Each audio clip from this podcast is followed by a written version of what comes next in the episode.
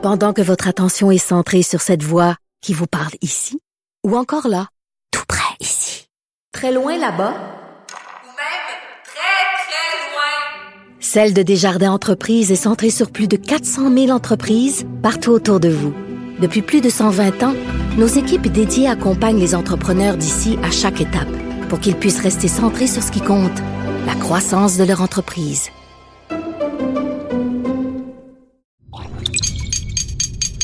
Cube Radio. Du, du Trisac. L'o- L'original. Radio. Du Trisac. Votre plaisir coupable. Cube Radio. Comment ça, coupable, Sacramouille? Pas coupable pantoute. Ça me semble que ça fait plaisir, ça. Euh, mardi, on est quoi, le 24 janvier, déjà? 2023. Euh, bonjour tout le monde, bienvenue à l'émission. Euh, on va parler euh, des euh, services de garde. Euh, la euh, Myriam Lapointe-Gagnon, qui est du mouvement, mouvement citoyen. Qu'est-ce qu'il y a, Florence?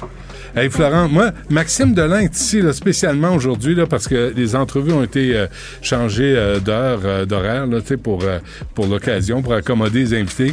Fait que Maxime nous rend, nous fait plaisir, puis il vient commencer l'émission et il y a un petit verre d'eau avec des glaçons. Là, là, Florence vient ajuster son son son volume juste pour être sûr que Max, notre ami Max, est heureux. Puis là, il est dorloté, ça cramouille. Moi, what do I get? Nothing. Même pas un verre d'eau. J'ai rien, à peine un bonjour quand j'arrive. En- Encore moins un sourire.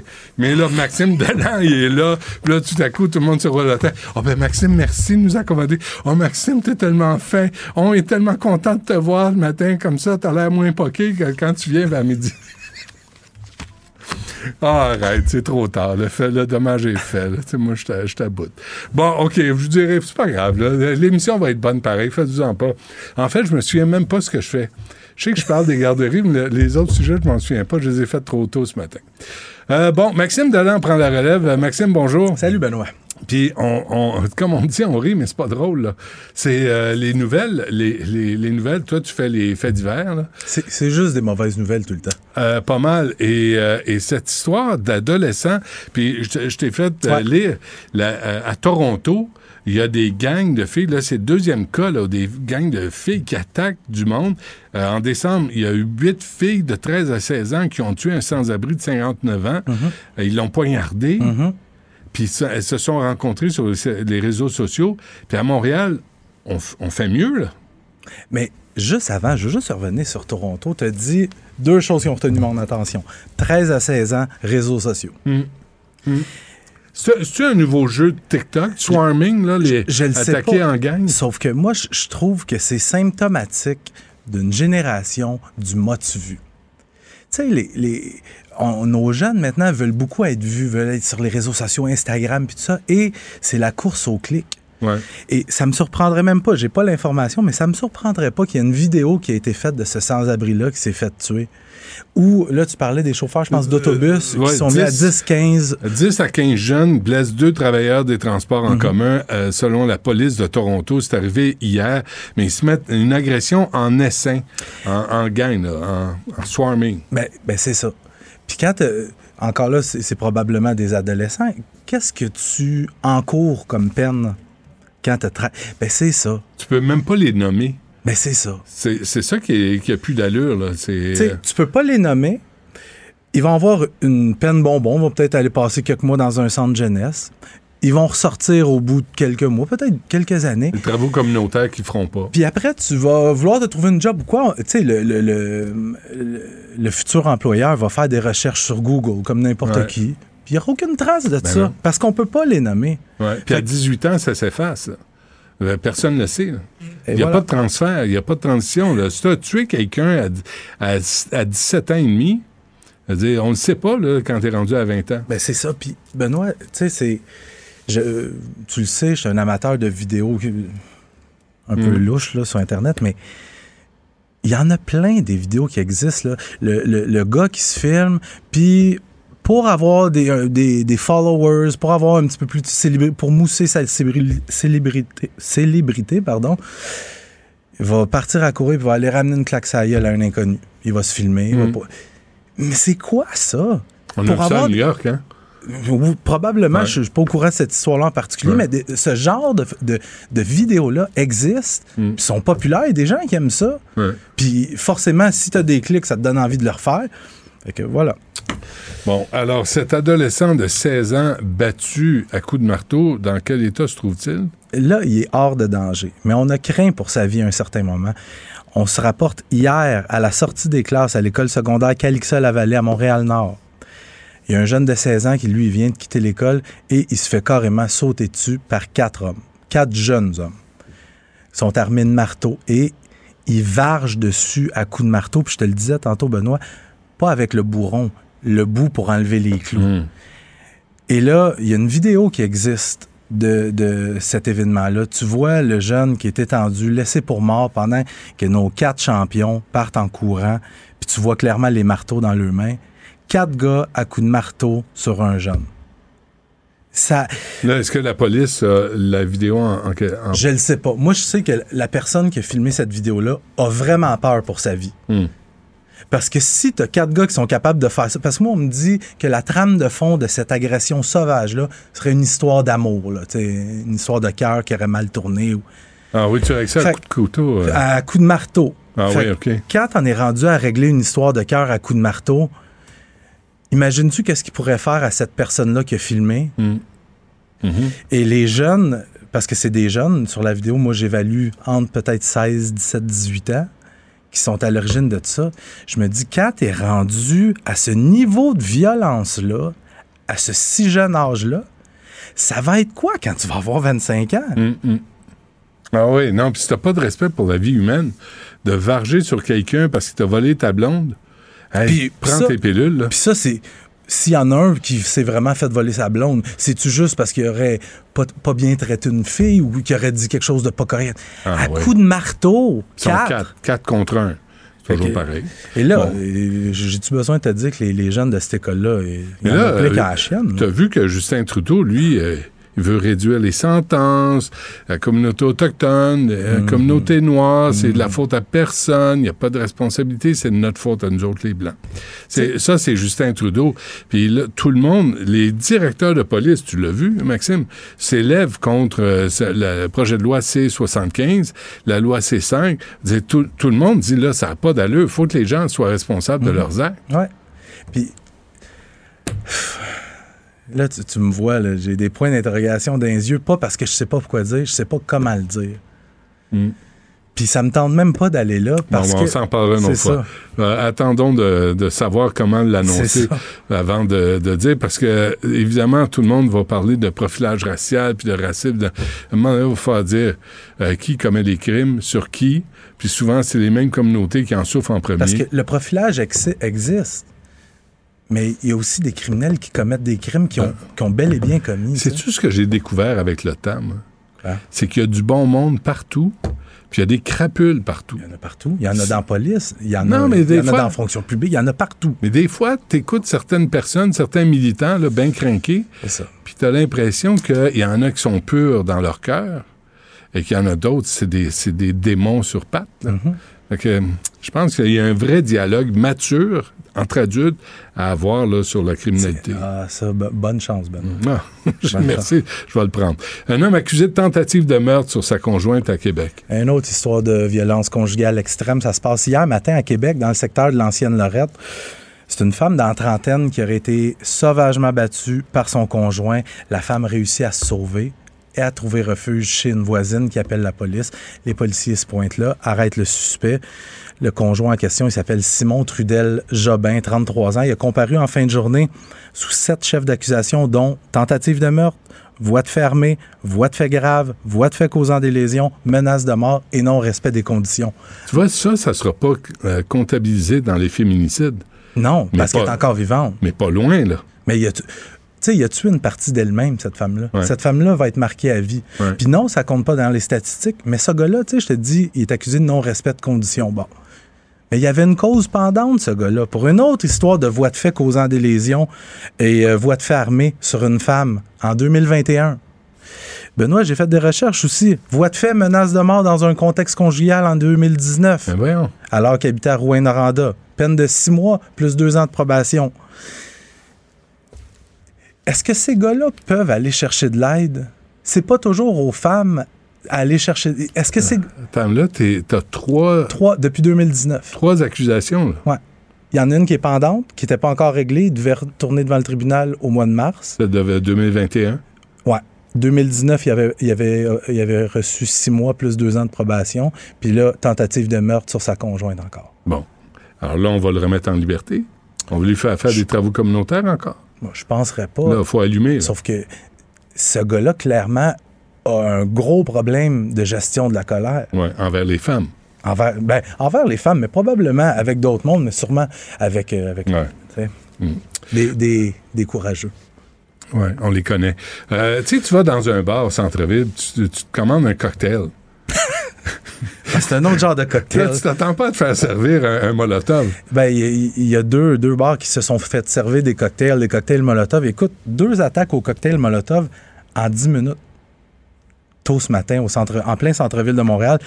Vers 5 heures du matin, il y a la vitrine du Andrews Pub qui a été fracassée avant qu'un engin incendiaire soit lancé à l'intérieur. Et à peine 10 minutes plus tard, j'ai regardé tantôt, c'est 250 mètres. C'est deux minutes de marche.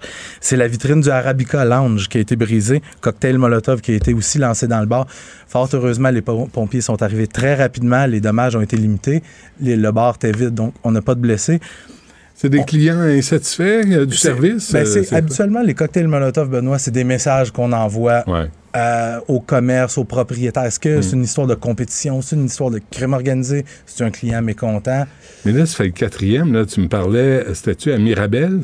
Il y en avait eu un, puis il y en a eu un à Montréal sur une voiture Ouais, aussi. c'est une voiture. Mais ça, c'est la façon de. C'est la façon pas chère de passer un message clair. Hmm. Le fax, ça marche plus. Hein? T'es très 1988. Oui, je sais, j'étais un vieux monsieur. Bon, et euh, euh, avant qu'on se quitte, euh, Maxime, et ton verre d'eau avec tes petits glaçons. Euh, une autre tuerie de masse en Californie. Euh, écoute, c'est la deuxième, là? La deuxième. Je prenais une gorgée de mon bon verre d'eau. Merci, Florence. Ouais. C'est. T'as l'air hydraté, c'est bon. Désaltéré. Mais c'est- pas, pas drôle. C'est une deuxième tuerie de masse en 48 heures qui survient seulement dans l'État de la Californie. Mm-hmm. Hier, c'est un secteur rural près de San Francisco. C'est un homme qui a abattu sept travailleurs agricoles dans deux, euh, Ben, deux sites donc. différents, en plus d'en blesser gravement une autre. Il s'est ensuite rendu lui-même, tantôt on voyait des images à la télévision, il s'est rendu lui-même se stationner devant un poste de police du secteur où les policiers ont procédé à son arrestation. Ses motivations sont encore inconnues. Hmm. Le suspect, il s'appelle Chun Li Zhao. Il a 67 ans. Écoute, c'est une autre tuerie de masse. En seulement 48 heures, je te le disais. 67 ans, l'autre avait 72, ans. 72 ans. Samedi soir, 10 personnes qui avaient été tuées par euh, le suspect de 72 ans dans un studio de danse près de Los Angeles. Puis là, au Ah, cours tu, des... tu- excuse-moi, as-tu vu la vidéo du jeune de 26 Oui. ans qui lui enlève son arme? C'est héroïque. Aïe aïe. Oui, C'est oui, héroïque. Solide. Puis le bilan s'est alourdi pour cet événement-là parce qu'il y a une onzième victime. Il y a Ah un, un- un des blessés qui a rendu l'âme à l'hôpital. Et hier, juste comme ça, un mort, sept blessés dans une autre fusillade à Oakland. Deux étudiants tués en Iowa. Et en Louisiane, le même soir de la tuerie de, de Monterey Park, près de Los Angeles, 12 victimes d'une fusillade. C'est pas 12 les blessés. armes à feu, Maxime. Tu le sais. Il y a à peu près, il y a au-dessus de 300 millions d'armes en circulation présentement aux États-Unis. Une Mhm. population d'à peu près 330 millions. Mhm. C'est pas les armes. Ouais, ouais. Tu le sais, Ouais, hein? ouais, ouais. Pense pas à toi, je vais l'apprendre. Mais c'est- pas vrai que les armes sont pas le problème. C'est pas vrai, arrêtez, Ah. T'as été lavé du cerveau. Ouais, moi, j'écoute la NRA, là, puis euh, tous les, les militants, là, c'est pas Rappelez les comment armes à s'appelle? Guy, euh, Guy le, le pro-arme, là, au Ouais, Québec, euh, Morin. Guy Morin, je vais Ouais. l'appeler. Il va me faire un petit pep talk. Ben oui, enregistre-le, on va l'écouter demain. C'est bon. Parfait. Merci, Salut. Maxime Delan. Salut, tu peux rapporter ton verre d'eau? Chanceux. Nicole Gibaud. Une chronique judiciaire. Madame la On juge. s'objecte ou on s'objecte pas? C'est ça le droit criminel. La rencontre, Gibaud du Trisac. Nicole, bonjour. Bonjour, Benoît. Alors, c'est que des bonnes nouvelles en cette première demi-heure de l'émission. Ben oui, ben Et Écoute, des, des tueries, là, les, des- t'as- t'as- les, les quatre jeunes, t'as vu ça, là, à coups de marteau sur un autre Ah, jeune, Calissa la, effrayant. Vallée. Euh, Ben. J'espère qu'il y aura justice euh, à un moment donné. Euh, et il y a ce néo-nazi montréalais qui a été déclaré coupable. Oui, puis euh, c'est un dossier, il y a eu plein de revers dans ce dossier-là. Incroyable. C'est vraiment, là, c'était. Euh, assister à ce procès-là, ça a été, pas, moi personnellement, mais je le suivais, là. Puis il y a eu beaucoup, beaucoup de choses qui se sont dites et faites dans ce dossier-là. Premièrement, on dit c'est qui? On dit effectivement que c'est un Montréalais qui a été déclaré coupable de fomenter la haine. Pourquoi? Parce qu'il écrivait des articles dans un espèce de petit papier, là, euh, mais il en a écrit plusieurs articles, puis il semblait effectivement euh, déclarer que bon le génocide ou en fait ce qui est arrivé aux Juifs euh, pendant la guerre, bon ça, ça peut être très exagéré. Il y avait des propos épouvantables, des satires, des photos euh, ou des, espèces de dessins où on montrait un, un- une personne na- néo-nazie un petit sourire qui était posé sur le bouton pour la chambre à gaz, puis euh, il semblait avoir euh, beaucoup de plaisir à le faire. C'est, vraiment, vraiment terrible là, que de, de, de, lire, mais lui, sa défense, c'était, ben non, c'est de la satire. Hmm. C'est juste de la satire, euh, euh, c'est de l'ironie, c'est, c'est quelque chose, euh, bon, on voulait aller dans la, taper la rectitude politique, dit-on, et puis faire rire ce qu'avait plaidé la défense, mais la la procureure, qui est la- l'avocate de monsieur, en, a- en ajoutait en disant que, et ça, ça a été, ça a fait l'objet là, de, aïe, aïe, aïe, aïe, ça a dû être assez spécial en salle de cours. Elle aurait dit, eff- effectivement, bon, ben, c'est, c'est pas, euh, il n'y a pas de preuves euh, tangibles, euh, c'est pas de connaissances judiciaires sur l'Holocauste, puis c'est ci, puis c'est ça. Là, je fais ça très, très large, là, parce qu'elle a eu des propos assez euh, épouvantables, selon le juge, euh, qui n'a pas du tout apprécié les propos de l'avocate en question. Euh, ah, ça, a dû être euh, l'enfer en salle de cours. Mais finalement, il l'a déclaré coupable. Puis, quand il l'a déclaré coupable, voici où ça s'est gâté entre les deux encore plus. Il l'a détenu tout de suite. Coupable, détenu.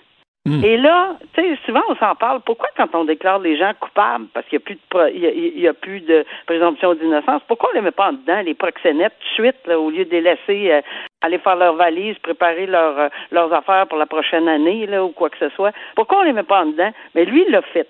Il l'a mis et il a pris ce- cette, cette personne-là et il a dit immédiatement et détenu. Mais là, ça a été le chaos en salle de cours. Euh, pourquoi vous faites ça? Vous avez pas de, vous avez pas, le- oui, il a le droit, il avait le droit de le faire.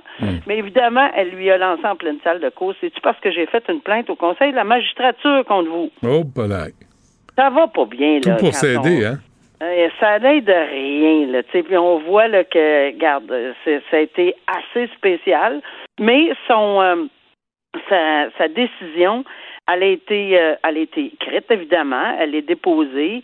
Euh, il, il a très bien justifié pourquoi. On comprend que le tribunal a estimé que ses explications, parce qu'il a donné des explications, ce néo-nazi là, euh, il les déclare, et je, je, je lis juste là les qualificatifs spécieuse, insincère, opportuniste, trompeuse, farfelue, invraisemblable, dissimulatrice de la vérité, bricolée pour dissim- dissimuler l'intention véritable. Fait que, tu sais, il y en a mis pas mal aussi, là. Fait que, on verra ce que ça va donner, parce que sûrement, toutes ces affaires-là vont se retrouver en appel pour toutes les raisons qu'on comprend, là. Euh, et, euh, ben, il a, il a finalement remis à la fin de la journée en liberté avec des conditions, là. Je pense que c'était tellement chaud, euh, cette euh, situation-là que bon, on a parce que je pense que la couronne demandait trois mois de détention, va demander, Hmm. on pense, le trois mois de détention. Fait que dans les circonstances, peut-être que avec des conditions bien particulières, parce qu'il n'y a peut-être pas aucun risque de récidive, récidive, puis l'empêcher d'écrire, puis etc., peut se faire. Là, Hmm.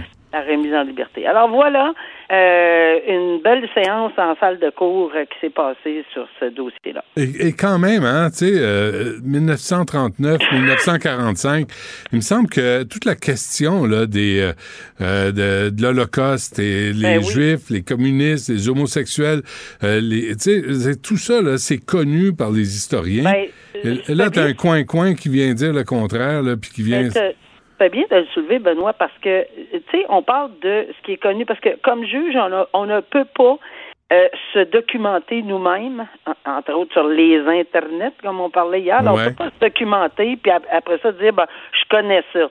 Il y a des limites, là, ça prend des expertises. Hmm. Et puis, on peut évidemment avoir une connaissance judiciaire. Je te donne l'exemple le plus flagrant, une montre qui donne l'heure. Ben, on ne fera pas venir les scientifiques qui ont inventé jusqu'en je sais plus quelle année que la montre a sorti pour Hmm. l'horloge.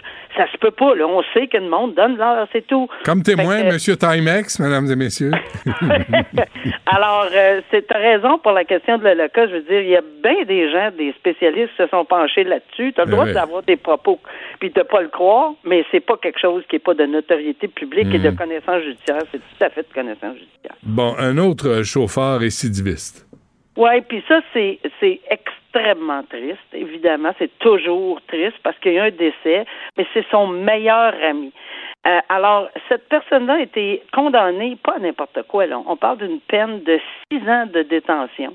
Euh, Ludovic Ruel-Abri, euh, puis c'est pas un, un individu qui est bien âgé, dans la vingtaine, puis il, est parti avec son, son, son ami, son meilleur ami. Il a, il a pris le taux, il a pris un risque. Il devait pas conduire. Il était, euh, il, il avait, il pouvait pas conduire. Euh, il était sous tolérance zéro, là qu'on appelle, ou zéro. euh, tu sais, quand les jeunes ne peuvent pas avoir, euh, peuvent pas prendre une goutte d'alcool. Il y avait aussi l'obligation, ce que j'ai su, de, de souffler dans un éthylomètre pour prendre son véhicule. Mais là, il a pris le véhicule de son meilleur ami. Donc, il n'y avait pas évidemment d'éthylomètre, mais il pouvait pas conduire. Ah. Il est arrivé exactement ce qu'on ce qui devait pas arriver. C'est toujours dans ce temps-là que ça arrive. Et évidemment, euh, il y a eu un accident et son meilleur ami est décédé. Mais les deux familles sont très, très proches. Puis ça, euh, Benoît, je l'ai vu de mes yeux vus. Quand une salle est divisée en deux avec des larmes qui sont aussi euh, senties d'un côté comme de l'autre, parce que un, c'est leur fils qui est mort, et l'autre, c'est leur fils qui s'en va six ans en prison. Hmm. Euh, parce que oui, c'est un récidiviste, puis c'est pour ça qu'il avait l'éthylomètre av- avec son véhicule. Mais et que le père de la victime dit écoute mon gars, euh, dit à l'accusé, écoute, je, je vais être là euh, quand tu vas sortir, prends-toi en main, euh, on va, tu sais, euh, euh, c'est quelque chose là. C'est tellement un beau geste aussi, mais on comprend pourquoi. Puis il dit je pense pas que mon fils, je l'ai écouté à la télévision hier, puis il dit je pense même pas que mon fils aurait voulu que son meilleur ami fasse la prison. Mais c'est le message, il faut qu'il soit euh, général. Là. On peut pas y aller cas par cas, là, euh, puis de présumer que le fils, euh, puis c'est pas comme ça qu'une sentence se donne. Puis le message doit être donné que c'est zéro tolérance en matière de faculté affaiblie sur la route. On prend pas une petite chance, on tue avec une petite chance. Alors, euh, ça, c'est bien triste comme situation, surtout que deux familles déchirées là, au, au complet. Ouais, tu prends une chance avec la vie des autres. C'est pas très brillant. Le procès de Patrice Saint-Amand aussi, Nicole. Oui, ben Patrice Saint-Amand, c'est le monsieur qu'on avait vu. C'est très difficile à regarder cette vidéo-là où euh, il est entré dans le bar, puis euh, euh, la propriétaire ou en fait la gérante, je me souviens plus de son titre officiel, là, mais elle était, euh, elle, est, elle est arrivée dans le bar parce que on était euh, un soir du 3 janvier 2020. Puis elle était convaincue, euh, cette euh, la serveuse, quand elle a appelé la dame en question, là, Sylvie Lachavelle, elle était convaincue que cette personne-là était pour la tuer. Que, que- parce qu'il a tellement frappé fort, on a de la misère. Je pense qu'il n'y a pas grand monde qui est capable de soutenir euh, cette vidéo où on voit, puis après ça, on voit le résultat de cette femme-là. Elle est tellement tuméfiée, tellement maganée, tellement massacrée que c'est sûr que quand elle a ouvert un œil, ça a surpris tout le monde parce qu'on pensait vraiment qu'elle était morte. Et ce monsieur-là l'a rué, rué, rué de coups. Là, c'est son procès, puis l'autre problème, un gros problème, c'est ce qu'il il se représentait seul. Interroger et contre-interroger, là, c'est pas un art des plus faciles. Interroger, la couronne l'a fait, mais contre-interroger quelqu'un euh, alors qu'il y a des règles, tu peux pas poser telle question, oui tu peux, non tu peux pas témoigner, non c'est c'est pas ça, c'est tout départager ceci là pour le juge ou la juge, c'est épouvantable. Puis là, heureusement, il y a quelqu'un qui qui qui qui qui, qui va l'aider. Juste te donner une idée, je pense qu'en en une en trois semaines, il y avait parce que son- ce procès-là se continue, il avait commencé en octobre. En trois semaines, il avait entendu trois témoins, puis hier, en une journée, avec un avocat, ils n'ont entendu quatre. Ça te donne juste une idée que, euh, tu sais, ces gens-là sont, ils savent où s'arrêter. Non, la question n'est pas permise. C'est le bâton, ça. Ouais. Tu sais, c'est pas, euh, Mais, on mais pas ce, du temps, là. ce- cas-là, encore une fois, Nicole, parce que Maxime m'a donné un autre exemple aussi de violence conjugale. C'est des femmes là qui sont, euh, elles, Oui. elles, on a vu la vidéo. Là, on- dans son cas, on- évidemment, on parle pas de féminicide parce qu'elle n'est pas décédée, mais elle est gravement blessée. Puis je trouve, on- puis je trouve qu'on devrait, avec féminicide, on devrait peut-être ajouter les femmes qui sont gravement blessées lors de- d'agressions de aussi gratuites que celle-là. Oui, euh, gratuite, là, complètement gratuite, parce qu'il faisait du grabuge dans, l'hôtel, dans le bar en question. Puis la dame, euh, c'était, elle, est intervenue. La pauvre dame qui a appelé euh, cette, cette victime-là, elle s'en veut, elle pleurait à la cour en disant, j'aurais jamais dû appeler. Sylvie, jamais je, je l'avais. mais non, c'est pas ça. C'est que évidemment, ce gros gaillard euh, motoneigiste apparemment avait eu des problèmes, etc. Puis il y a vraiment un problème de gestion de colère, de toute évidence là. Puis s'en prendre à cette dame-là qui était nécessairement, on le voit sur la vidéo, plus petite, euh, etc. Ça veut pas dire que. Mais oui, c'est une femme. Puis oui, c'est très désolant de voir qu'on s'est acharné à ce point-là sur cette femme-là d'une violence inouïe. Puis euh, oui, c'est pas un féminicide. Dieu merci que c'est pas un féminicide. Mais euh, je pense que vous avez raison de le souligner, qu'on devrait en parler, de s'attaquer à des femmes, peu importe là, dans quelles circonstances. Euh, Ouais, c'est vrai que, que- chaque cas est un cas d'espèce parce qu'on peut avoir euh, des madames très, euh, tu sais, qui ont l'air d'une armoire à glace versus un, un petit monsieur. Là. C'est, c'est, c'est dans ce sens-là que aussi il faut faire attention. C'est pas nécessairement une équivalence là, Mhm. mais de, en règle générale, on voit souvent euh, en matière conjugale ou autre que, et mon Dieu, je- j'ai j'ai des flashs de, de dossiers dans ma tête qui me reviennent. là. Je vois encore les, les- les dames se faire Ouais. euh, et des dossiers que j'ai eus, c'est inimaginable. Les- Ouais, les- parce que, euh, Nicole, tu sais euh, sûrement mieux que moi, là, mais, mais tu sais, une femme frappe un homme, là, tu me frappes, là, moi, je tu sais, je- tu vas me faire mal, là, parce que, mais si je te frappe, moi, je risque de t'envoyer à l'urgence. Tu sais, puis il faut reconnaître ça, là. Disons Faut. que les statistiques, oui, oui. Disons que les statistiques, c'est absolument vrai. Euh, tu as tout à fait raison. Euh, même si ça peut arriver dans des cas particuliers, mais de, je, je, je- oui, c'est vrai, tu as raison. C'est- ça. générale. C'est ce problème-là qu'on doit régler d'abord et avant tout. Puis en périphérie, euh, on parlera aussi de la violence dans l'autre sens, là, mais principalement des hommes envers des femmes. C'est ça qu'il faut fait. aborder. Bon. Nicole Gibault, merci. Et À euh, demain. on se reparle demain, certain. OK, à demain.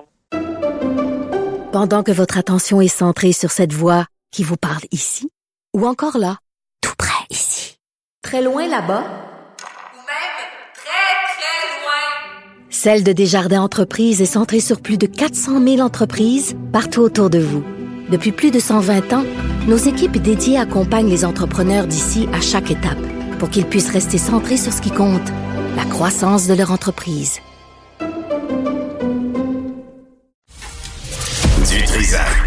Même si tous les chapeaux lui font, il ne parle jamais à travers son chapeau. Vous écoutez Du Trisac. la rencontre Martino du Trisac. Ah, ça, ça regarde mal. Ça regarde mal. Il commente l'actualité dans le calme et la sérénité. Arrête de te plaindre, arrête de chialer. Une génération de flambous, de mollassons. Des propos sérieux et réfléchis. Tu me niaises-tu? Ben oui. Brut de bouche. la sagesse en bouteille. Charles, bonjour. Salut. Sans moi. Je veux que tu me sentes. Attends une minute, j'approche. Attends, viens ici. Sans moi. Qu'est-ce qu'il y a? C'est bon? Non. Sans? Ah, non, ça sent le vieux monsieur. Voyons donc, qu'est-ce que c'est? C'est Abbé Rouge de Garlin. C'est mon parfum. T'avais, t'as un parfum? Ben, attends Ah, une mais non, j'ai pas le nez. Regarde le nez que j'ai, là. Ça fonctionne plus, Quoi, tu sens plus rien? T'as-tu t'as-tu la Ben, COVID ou quoi? Non, moi, je sens- Moi, j'ai du gel douche qui sent le parfum. Ah, j'ai tu pas te sens pas, ça explique beaucoup de choses. Non, moi, Ça je ah, non, tu peux même pas aller là. de Je suis d'une hygiène personnelle redoutable, ce que tu peux pas affirmer. Habit rouge de Guerlain, c'est mon Ouais. parfum. Mais à Qui Gatineau, ça? c'est moi-même. Euh, tu- T'es allé dans un euh, au département de parfum, t'as dit choisissez-moi un parfum selon ma personnalité. OK. Il t'a pas donné pisse vinaigre numéro 3. T'essayes pas des parfums, toi, des fois, là, dans les pharmacies, puis tout ça, là, Non, pis dans les petites... Non, Non. Bref.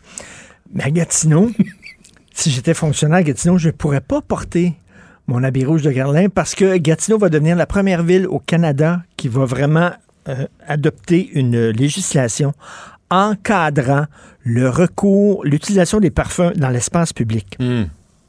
Parce qu'il y a des gens allergiques? Il y a 3% des gens qui Mm. sont allergiques aux parfums. Fait que là, il y a une madame, il y a une dame que je vais avoir demain à l'émission, OK, de Gatineau. Mhm. Elle est allergique aux parfums. Elle a vraiment elle est inconfortable quand les gens portent un parfum. Puis elle a, elle a- elle a demandé, ben, elle, elle, file pas. OK. Est-ce qu'elle enfle? Est-ce qu'elle devient. Est-ce qu'elle a la langue qui s'épaissit? Elle va me dire- elle va me dire Ah, tout ça demain. Ah oui, OK. Puis là, elle, a demandé justement qu'à l'hôtel de ville de Gatineau, Mm. les gens ne portent pas de parfum Personne. parce qu'elle, elle trouve ça difficile. Est-ce que, les, que déodorants parfumés rentrent là-dedans? Dans la... Me- si c'est chimique, oui. Si ça sent quelque chose mais, de bon, mais si tu sens le swing, c'est correct. c'est correct. Si tu sens le swing, tu écœures tout le monde. Souviens-toi, souviens-toi le Doc Mayou. As-tu déjà interviewé le Doc Mayou? T'es-tu déjà retrouvé dans un espace fermé avec le Doc Mayou? C'est quelque chose. C'est une expérience. Non, non, mais il faut vivre ça une fois dans sa vie. Et le Doc Mais, là, mais, mais Pierre Attends, attends. croyait, croyait pas au parfum. Ouais, le il croyait pas au déodorant. Il m'avait dit en entrevue, puis là, je, je, c'est pas un secret que je dévoile, il m'avait dit au micro, il m'avait dit les femmes aiment ça quand ça sent fort. Ben, les femmes l'adorent. Madame, est-ce que c'est vrai que vous aimez ça quand ça sent fort? Regarde, euh, meilleur exemple, il a raison. Meilleur exemple, Pépé Le Pew. Pew, Toutes qui était un Casanova. Non, le fuyait. il l'endurait. Il, il- il essayait de séduire des chattes, puis elle fuyait parce qu'il sentait trop fort. Pépé de Piou, Ouais. qui était comme... euh, Un- le- euh, qui Une était- moufette française. Oui, Qui, exactement. était, qui, essayait, qui essayait de séduire toutes les chattes euh, les femmes. américaines. Et qui était une caricature de Maurice Chevalier. Pépé de Piou. Oui, c'est ça. Alors, euh, donc, moi, je vais inventer un parfum naturel, eau de swing, Oui. À la fragrance de gorgonzola. Et ça, ça va être correct. Ça, ça va être accepté. Et là, je me dis, l'étape, suivante, Hmm. est-ce que ça va être d'embaucher des fonctionnaires qui vont se promener dans la rue? Des sniffeurs Ah oui. professionnels. Un odoromètre. Oui.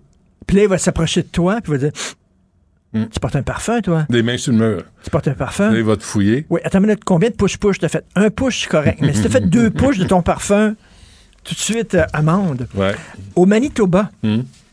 il y a une école qui va interdire le curling aux enfants. Les enfants jouent au curling. Au Manitoba, tu sais bien, au Manitoba, on Pas grand-chose à faire. Ben ouais. Pas grand-chose à faire. Hmm. À Winnipeg, les nuits sont joué au longues. curling, toi? Te souviens-tu? Ouais, oui. Pierre Lalonde, à Winnipeg, les nuits sont longues. Ouais, ouais, c'est un Bon. grand, grand succès. Alors, donc, les enfants jouaient au curling. Hmm. Ils vont interdire le curling parce que c'est dangereux. Et moi, je dis, et, et, et, et le jeu de poche? les enfants qui jouent aux poches, Ouais. attends une minute, toi, là, tu lances mal ta poche. T'as le même mouvement. Il y a un vieux à côté de la boîte Mhm. qui baille dans la gueule. Tu peux l'étouffer. Tu peux l'étouffer, On fera pas de blague de poche, hein? le jeu de poche. Non, correct. Tu sais, tu, Alors- parles, tu parles des jeunes, là. Je sais pas si tu as vu la nouvelle. Moi, je n'ai parlé avec Maxime tantôt. Des attaques, là, ils viennent de- ça vient de se produire hier. Des attaques en essaim. Sais, un essaim d'abeilles, là, en- en- de 10 à 15 jeunes qui blessent deux travailleurs des transports en commun à, à Toronto. En décembre, il y a eu huit filles de 13 à 16 ans qui ont tué un sans-abri de 59 ans. Ils l'ont battu, l'ont poignardé. Hein? Où Puis, ça? À Toronto. Là, c'est le deuxième cas, là. où Deux les jeunes filles? Huit jeunes filles en septembre, euh, en décembre, huit jeunes filles de 13 à 16 ans ont tué Ken Lee, un sans-abri. À Toronto, ils l'ont battu, ils l'ont poignardé. C'est toutes des filles qui s'étaient rencontrées sur ou les réseaux sociaux. Hier, un- une autre attaque en essaim, un swarming, là, en essaim. Ils arrivent en gang, ils sont 10-15, puis là, ils ont sacré une volée à deux travailleurs des transports en commun. Où Dans ça? la prise pouce. À Toronto. Là, euh, puis Qu'est-ce là- qui se passe à Toronto? Tu fais Ben, quelque chose dans l'eau quoi? ben, c'est c'est ce, qu'on- c'est ce que je me demande. Qu'est-ce qui se passe à Toronto? Je vais en parler demain avec euh, Tasha Carradine, elle va être avec nous. On dirait un film de David Cronenberg où tout le monde se met de Ben, devient le- fou. le- là. c'est quoi l'orange mécanique, là? Ben ouais. Tu sais, ça recommence. Puis là, ici, Calixa-la-Vallée, les quatre sauvages là, qui ont attaqué le jeune À de coup de 16 ans, à coup de marteau. Euh, tournevis et marteau. Ça va Et pas. pourquoi? là. Est-ce qu'on sait pourquoi? On sait pourquoi ils pas. ont fait ça? On sait pas. Ils ont pas Il n'y a, aucune encore. justification possible, on s'entend, mais c'est qu'est-ce qu'ils leur ont passé par la tête? Il y avait des clous, il y avait, tu sais, euh, je ne sais pas. Fait que, il y a quelque chose qui se passe dans la culture présentement où la violence extrême comme ça, c'est-tu un nouveau Mais tu phénomène regardes un TikTok? film hyper violent sur Netflix et ça va être avertissement, Tabac. Tabac. et mot, mot vulgaire. Ouais, ouais. Langage grossier, Mais, tabac. mais est-ce que, les jeunes sont complètement désensibilisés à la violence à cause de cette culture-là, à cause des jeux, à cause des films? Ça fait 30 ans qu'on pose la question. Moi, j'ai pas la réponse. Moi, je ne sais pas. Moi, je pense que la, la présence des parents a un rôle à jouer là-dedans. Tu sais, ton gars peut jouer à tous les jeux violents possibles, puis euh, il va devenir travailleur communautaire. Ou il peut devenir complètement débile. C'est tu- complètement fou. Euh, c'est- on, est, on est de- rendu un degré d'insensibilité Ouais. Et envers la violence. Mais tu sais, le- l'effet de meurtre, là, Mm.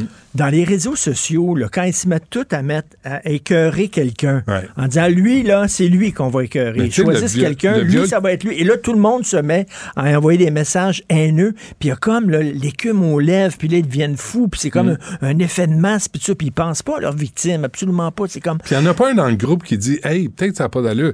OK, Canada, viol collectif. Il n'y en a pas un des jackstraps qui a dit Hey, euh, on va la laisser tranquille. Je pense que c'est pas une, une bonne idée. Là, tu en as quatre qui sautent sur un gars qui est à terre à coup de marteau, puis il n'y en a pas un des quatre qui dit Un, c'est assez. Un, c'est trop. Tu sais, on, est en- on est en train de virer fou. Les 15 filles qui attaquent deux gars des transports en commun, il n'y en a pas une qui dit Hey, euh, on va se calmer.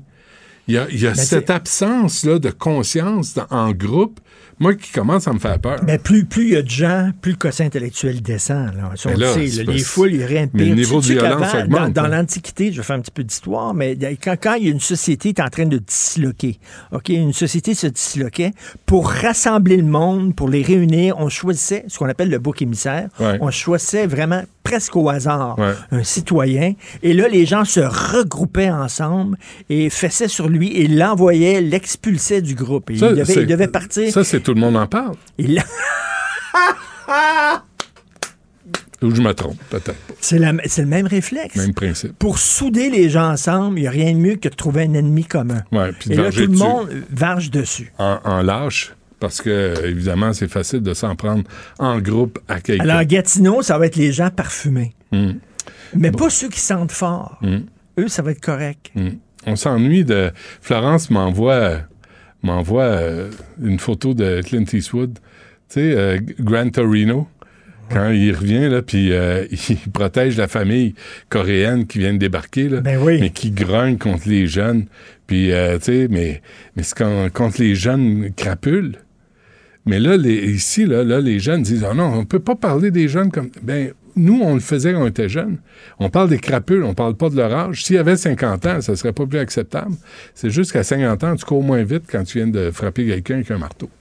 C'est la seule différence. Que, je, je parlais de quelque chose de hyper anodin, complètement niaiseux. Bientôt, le SWAT va débarquer parce que tu es en train, tu t'as pris une bouteille de parfum, parfum. là, puis attention, ouais, freeze! Mais, mais Et, et- et de l'autre côté, euh, une, une hyper violence. ouais, qui, qui disparaît parce qu'ils n'ont pas 18 ans. Fait que c'est pas dans leur casier, c'est pas rien. À 18 ans, tout est, est effacé. Mais est-ce que toi, t'es tu le peux pas genre le à dire d'où la pomme tombe? Est-ce que tu vas blâmer leurs parents? Parce que tu peux être un Christy de bon parent blâmer. avoir un enfant qui est complètement capoté. Tu peux pas blâmer, mais à un moment donné, là, tu sais, quand ton, ton fils, je pense à Kim Vergil, tu sais, qui avait des armes en dessous de son lit, puis les parents disaient, ben, je sais pas, ben, excuse-moi, tu si ton enfant sort pas de, de sa chambre, tu sais, 12 heures par jour, puis il est sur des jeux où il tire du monde, t'as une conversation à avoir. Personne t'a demandé d'avoir des enfants. Fait que t'es pas responsable directement, parce que c'est pas toi qui commets le geste, mais la pomme puis l'arbre, il y a un lien, là. Fait que je pense qu'il faut se poser des questions. Mais tu sais, c'est dur élever un enfant. Fait que les gens ont un enfant, puis après ça, c'est le prof qui va l'élever, ou c'est les jeux vidéo qui vont l'élever. Regarde ce qui vient de tomber. Euh, euh, Puis la, la- la pression des pères, Ouais. c'est une autre affaire. Le Maxime Delan vient de publier ça, publier ça, dernière heure, commotion dans le métro de Montréal. Des gens apeurés ont contacté les policiers pour signaler la présence de deux hommes armés. Suspects de 22-23 ans interpellés à la station Lionel Groux avec des pistolets jouets. Des pistolets jouets. Super. Super. Bravo, champion. Fait qu'on se laisse là-dessus. On se reparle demain. Souhaitons que ce soit plus agréable. comment ça tu sens pas? Il sent super bon, mon parfum. Ben, tu- je pense que tu l'as tout absorbé. Ton épiderme l'a OK, absorbé. ben, je vais aller voir. Va euh, t'en mettre un autre Je vais dose. voir Florence, tiens, en régie, puis elle, elle va me sentir. Oh non, elle veut pas de ça. Bon, bah, OK. Non, Non, tu vas non. avoir un grief. Fais pas ça, tu vas Non, avoir un OK, grief. Charlie d'abord. Ah, Charlie je vais non aller voir plus. Charlie. Non, Charlie non plus. C'est un il, est Fran- franc. il est franc. C'est un Français, ils connaissaient les parfums, eux autres. Ils connaissaient les parfums. Ah oui, les mais ça, ça défaut, tu sais. C'est OK. eux autres qui ont inventé ça. Va-t'en. On se reparle demain.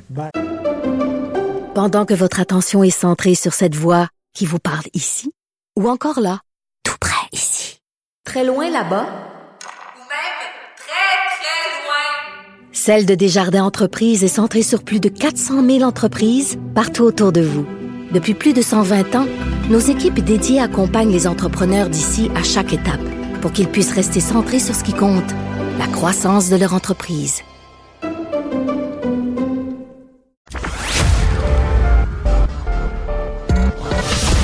Un gars du peuple qui monte au front pour le peuple. Le Robin des Bois des temps modernes. Du Trisac. Je viens de passer la publicité de Stu, Stu Juste Moi, là, la série sur moi et compagnie. Euh, ça commence le 20 février et Alain Pronkin y participe. C'est l'épisode de Stu Juste Moi qui a peur de l'apocalypse. Euh, Monsieur Pronkin, bonjour. Bonjour Benoît. Ça va être bon en chien, cette affaire-là. Je, je, je vous Ah oui, ah oui, j'ai- les, les, les, les, les- les previews, je peux sont tellement, c'est Non, tellement non, on beau a eu- on a- L'image est de toute beauté. On a une bonne équipe, euh, bonne équipe. On Ouais. en parlera. Bon, parle-nous de la Suède Ouais. euh, maintenant, Alain. Bon, les- les- j'ai l'impression qu'on va partir sur une semaine de manifestation, Benoît, et au moins tu vas être informé tout de suite. Il y a quelqu'un qui s'appelle Rasmus Pouladin. Il ne veut pas que la Suède fasse partie de l'OTAN. Et pour ce faire, parce que semble-t-il que euh, ça se passe avec la Turquie, ben, il a décidé de brûler un Coran publiquement pour empêcher la Turquie d'autoriser la Suède à faire partie euh, de l'OTAN. Sauf que quand tu brûles un, co- un Coran, ça veut dire un autodafé, tu décides de le brûler, à ce moment-là, ben, c'est comme partir une guerre sainte. Alors, les musulmans, que ce soit en Afghanistan, il y a commencé à avoir des manifestations. Il y en a eu à Bagdad. À Bagdad, il y a eu 10 blessés. En Tunisie, euh, dans à peu près tous les pays musulmans, ben, il y a déjà des manifestations parce qu'on ne peut pas brûler le Coran pour eux. Et c'est, c'est contraire à leur Mais il y en a qui ont brûlé des Bibles, euh, Alain, puis euh, Oui. on n'a pas, on pas mis personne en feu. Là. Non. Mais c'est parce qu'au niveau du Coran, c'est le livre qui est saint plus que la Bible. Parce que nous autres, la Bible, il y a plusieurs versions de la Bible. là. Euh, mais c'est moins... Ben, évidemment, les gens vont dire c'est un livre saint, on peut pas le brûler. Mais il n'y a pas de réaction euh, violente à ça. Mais non, mais, sur mordez pas, Coran, mordez oui. pas à l'hameçon, à la provocation. Laissez aller, là. Sais, le gars, il brûle le Coran. Ben, priez pour lui euh, à la place. Aidez-le. Mais c'est de la provocation qu'il a faite, mais il l'a dit lui-même, c'est de la provocation. Ouais. Mais ce qu'on voit aujourd'hui, c'est les conséquences. Tu as déjà une manifestation, tu as déjà des blessés, puis tu as l'Afghanistan qui a dit, ben, nous aussi, bon, on trouve que c'est abominable. Puis là, on veut dire à la France, on, on rappelle déjà les ambassadeurs, on veut leur dire, écoutez, c'est un, ce n'est pas ça, de la liberté d'expression. Ça se passe en Suède, Déjà, il y a puis des- ils ils s'en prennent à la France? Déjà. Ben là, Euh, tu- excuse, en Suède, excuse-moi, excuse-moi, ok. parce que je suis tellement habitué que ça soit la France. Ben ouais. excuse-moi, je suis tellement habitué que c'est les Mais ils Français. peuvent se calmer aussi. Mais c'est en Suède. Ils peuvent se Oui. calmer puis en revenir, tu sais, puis, euh, puis qu'est-ce que tu veux, là. Mais c'est ce qu'on va espérer. Il Ben faut oui. pas espérer qu'il y ait de la violence toute la Pas semaine. réagir à chaque provocation comme ça. Bon, une deuxième plainte contre le cardinal Marc Ouellet. Oui, on sait qu'il y en avait une de, de, bon Dieu, de Madame, euh, moi je- j'oublie mes noms aujourd'hui. Euh, Groslot, Madame Groslot avait fait une plainte. Le cardinal Ouellet a décidé de la poursuivre pour 100 000 et ils disent c'est jamais arrivé ces gestes-là. Mais on apprend du magazine français Goliath qui lui a sorti la première information. Il dit ben, écoute, il y a une deuxième victime et elle, elle s'est exprimée avant Madame Groslot. Elle s'appelle pour les fins de la discussion, Marie, parce qu'on ne connaît pas son, son nom. Et là, évidemment, le cardinal Ouellet a dit, c'est pas vrai, c'est jamais arrivé. Il y a eu des enquêteurs, et elle n'a pas parlé aux enquêteurs, puis elle a eu les, les opportunités. Mais le problème, c'est que la lettre euh, de l'archevêque de Québec, parce que même Goliath a trouvé la lettre de l'archevêque euh, de Québec de 2021, elle dit, bon, il n'y a pas eu de suite, etc., etc., mais il parle pas des enquêteurs, il parle d'un enquêteur. Hmm. L'enquêteur, c'est Servet. Servet, c'est qui?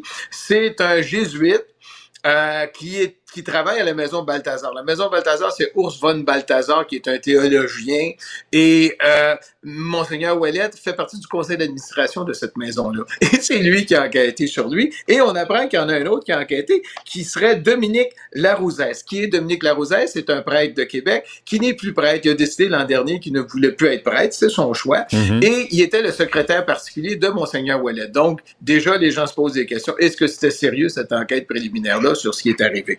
Mais euh, moi, ce que je vois, c'est une tentative. Je sais pas si tu te souviens de Monseigneur Vigano, Benoît. Monseigneur Vigano, qui est-il? C'est celui qui avait dit, écoutez, le cardinal Ouellet a protégé le pédophile, le cardinal McCarrick aux États-Unis, qui est supposé d'avoir son procès pour pédophilie sur des enfants.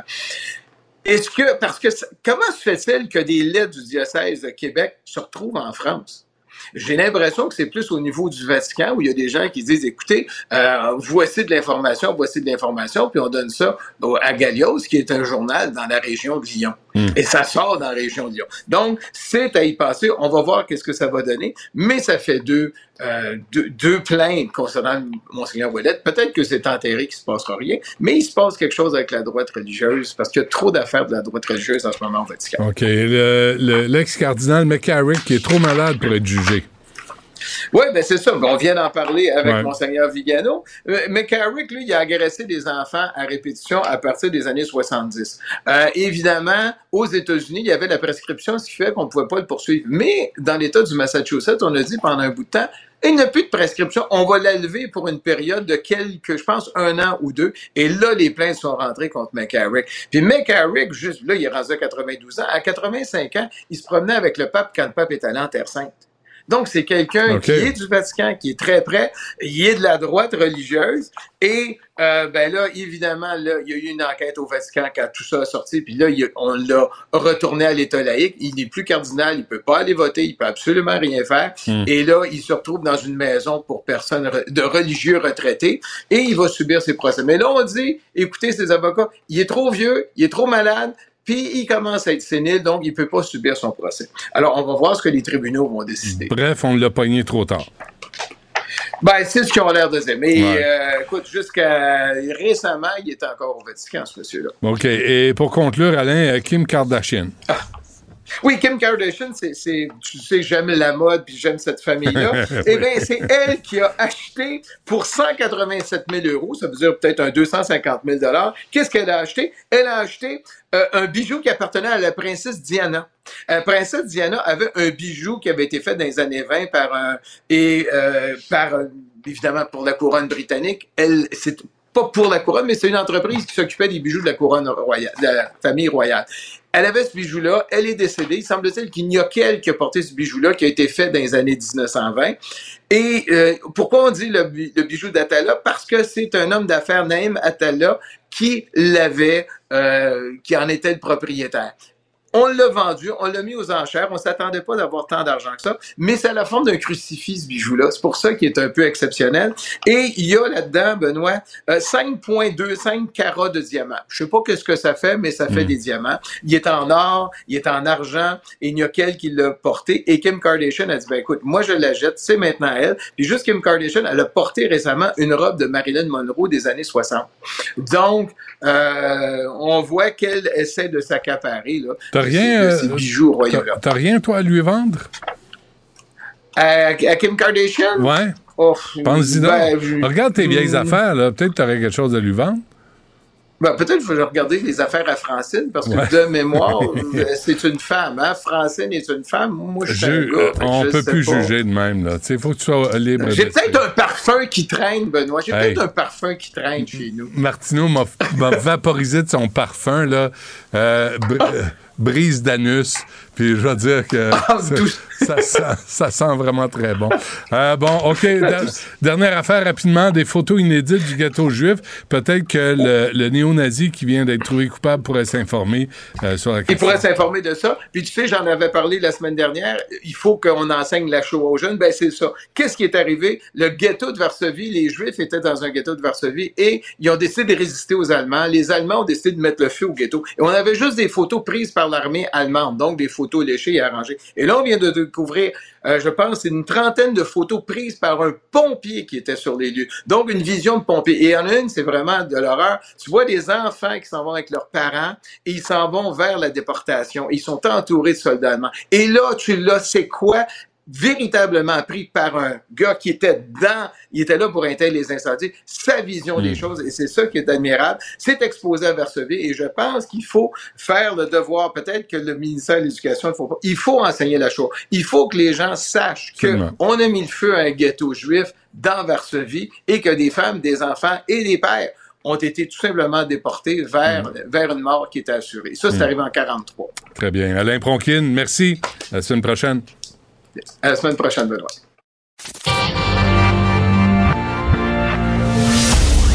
Du Trisac. Il n'a peur de rien, sauf peut-être des qu'on orange. Myriam Lapointe-Gagnon est avec nous. Elle est fondatrice du mouvement Ma place au travail, maman d'un enfant, d'un enfant de deux ans et candidate, vous vous sou- vous souvenez peut-être, pour Québec solidaire aux dernières élections. Madame Lapointe-Gagnon, bonjour. Bonjour, Monsieur Dutrisac. Merci d'être avec nous. Là, vous êtes fâché encore là, dans, dans le devoir. je, je lisais votre lettre, là. Nouvelle ministre, même rengaine usée. Ouais. Euh, vous, avez, vous avez un message pour le gouvernement. Là, c'est c'est pas juste que vous êtes présenté euh, pour Québec solidaire. là. Vous vous parlez au nom des mères là, qui ont de la misère à trouver de la place pour euh, en, en CPE ou en garde familiale pour leurs enfants. Ben, vous savez, euh, en fait, c'est le même discours hein, depuis euh, pratiquement deux ans. Là. Ça me rappelle des souvenirs de vous parler d'ailleurs aujourd'hui, parce qu'on s'était parlé beaucoup Mhm. au début du mouvement. Euh, encore une fois, je suis une mère qui est touchée par cette crise-là. Je perds à nouveau ma place en garderie pour mon fils.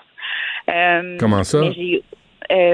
Parce que ben parce que diminution de, de des places là, dans dans le milieu familial où je suis euh, éducatrice qui a dû faire des choix et c'est euh, mon fils qui sera qui sera exclu du milieu de garde et euh, donc on retourne à la case départ. Puis on avait perdu notre place aussi au mois d'août. Donc ça fait deux transitions deux fois que mon fils euh, en vit les contre-coups aussi hein. Fait que je, je parle aussi au nom au nom des tout petits qui Mhm. sont aussi affectés par tout ce qui se passe mais là, la goutte, euh, la goutte qui, qui m'a fait un peu euh, sortir de ma tanière parce que j'avais arrêté euh, de parler de cette cause-là parce que en fait, il y a une nouvelle porte-parole à ma place au travail. Elles font un excellent travail. D'ailleurs, moi, je suis plus euh, affiliée là, à l'organisation ayant fait le choix d'aller en politique. Mais quand j'ai vu qu'on refusait encore euh, l'aide d'urgence euh, aux familles qui vivent en ce moment avec une perte salariale, en congé sans solde, parce qu'il n'y a pas de place en garderie, alors qu'on est en pleine inflation. Je trouve qu'on on manque de responsabilité euh, par rapport à ces familles-là. Ex- Expliquez-nous ça là, en détail, Madame Lapointe-Gagnon. Qu'est-ce que ça veut dire? Là? Ben, qu'est-ce que ça veut dire? C'est qu'actuellement, au Québec, il nous manque des dizaines de milliers de places. Derrière ces places-là, il y a des familles, il y a des femmes principalement, qui se retrouvent en congé sans solde parce qu'elles n'ont plus accès au régime québécois d'assurance parentale. Et comme elles n'ont pas de place en garderie, elles ne peuvent pas retourner travailler. Ça, ce sont des infirmières, ce sont des psychologues, ce sont des préposés, ce sont des enseignantes. Mhm. D'ailleurs, plein de professions dont on, on a bien besoin en ce moment. Ben oui, en ces femmes-là n'avaient pas prévu d'entrer d'avoir un congé sans solde et se retrouvent donc avec une perte salariale. Des fois, ce sont des mères monoparentales qui ont un seul revenu. Et là, la, seule aide qu'on a actuellement au Québec pour ces femmes-là, c'est le bien-être social. Et ça, c'est inconcevable parce que le gouvernement est, est aussi responsable d'une perte de place dans le réseau. Euh, sous leur, euh, leur gouvernement, on a perdu on a perdu 12 000 places ou 24 000 places, on le sait plus, Ouais. en milieu familial. Donc, euh, on doit, on doit aider temporairement ces familles-là à faire face à une inflation aussi sans précédent. C'est d'ailleurs une des raisons qui m'a amené à me présenter en politique parce qu'une des annonces que j'ai faites durant la campagne, c'est la prestation poupon que voulait mettre sur pied Québec solidaire, qui est une aide temporaire pour les parents qui n'ont pas de place en garderie et qui doivent se priver d'un salaire. Et nous, on pense que c'est la chose responsable à faire et qu'on peut faire deux choses en même temps, c'est-à-dire qu'on peut mettre les bouchées doubles pour compléter le réseau des services éducatifs à l'enfance, et il faut le faire, Hmm. mais qu'en même temps, il faut aider les parents en attendant à survivre, puis que cette pauvreté-là, elle a des impacts aussi sur les enfants, puis ça, il faut en prendre compte. Parce que là, c'est Suzanne Roy qui a été nommée ministre de la Famille euh, à la suite de Mathieu Lacombe. Et, euh, et, et vous rectifiez, en tout cas, là, vous posez la question, est-ce que 24 000 places, euh, vous dites qu'on a perdu 24 000 places dans les milieux familiaux selon Mhm. des chiffres obtenus par le devoir, mais la ministre, elle, Mme Roy, elle a dit que c'est plutôt 12 000 places. Alors là, est-ce qu'on... Est-ce qu'on s'obstine là, pour, euh, pour euh, des, des milliers de places, mais en même temps, c'est représentatif de ne pas savoir Ouais. combien de places on a perdu exactement? Ah oui, puis tu sais, on n'arrête pas de changer les chiffres. hein. Au début, on parlait de 51 000 enfants en attente. Maintenant, on nous dit que ça prend 37 000 places pour compléter le réseau. Euh, on nous dit qu'on a perdu 24 000 places. Maintenant, on nous dit que c'est 12 000, mais sans nous expliquer le calcul. Puis moi, je trouve ça vraiment drôle. je trouve que c'est une drôle de coïncidence qu'on dise qu'on a perdu 12 000 places en milieu familial et qu'on dise qu'on en a créé 12 000 en CPE pour avoir un bilan, Hmm. un bilan neutre. Ben, c'est drôle de hein. coïncidence. Ouais, mais Ouais, en même temps, en même temps, êtes-vous déçu de voir que Gabriel Nadeau-Dubois, euh, il en, il en a pas parlé? De- depuis le mois d'octobre. Là, je l'ai pas entendu une fois parler des CPE ou des services de garde en milieu familial. Ben, je vous dirais que, ben, tu sais, je vous dirais que ça suit l'actualité. Hein. Je pense que c'est un sujet qui a fait les manchettes pendant euh, dans- pendant près de deux ans. Euh, en ce moment, on a un système de santé euh, qui, qui, qui pète de partout. On a toutes sortes de problématiques qui, qui arrivent. Euh, je pense que ce sujet-là, par contre, il faut pas arrêter d'en parler. Puis c'est une des raisons pour laquelle j'ai pris la plume pour écrire au devoir, puis que je vous parle aujourd'hui. Ouais. C'est que ce sujet-là demeure d'actualité et touche à tous les autres sujets. Puis des fois, c'est un petit peu plus complexe de, de faire les liens entre tout ça, mais dans les faits, comme je vous dis, on est en pénurie de main-d'œuvre, puis actuellement, on a des milliers de parents qui ne peuvent pas retourner sur le marché du travail.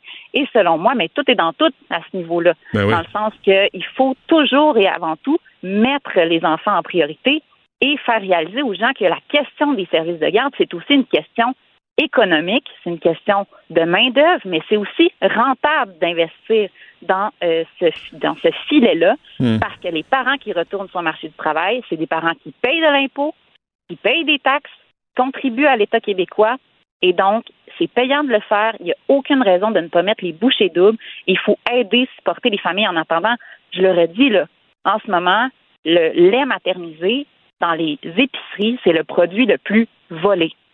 En ce moment, il y a des parents au Québec qui ont de la difficulté à nourrir leurs enfants et actuellement, on peut faire le lien que d'avoir une perte salariale qu'on n'avait pas prévue, Hum, hum, hum. mais ça a des coûts immenses sur le bien-être et sur le bien-être des enfants et des familles. En plus, en, temps de pénurie de personnel, là, on cherche des profs, on cherche des infirmières, on cherche.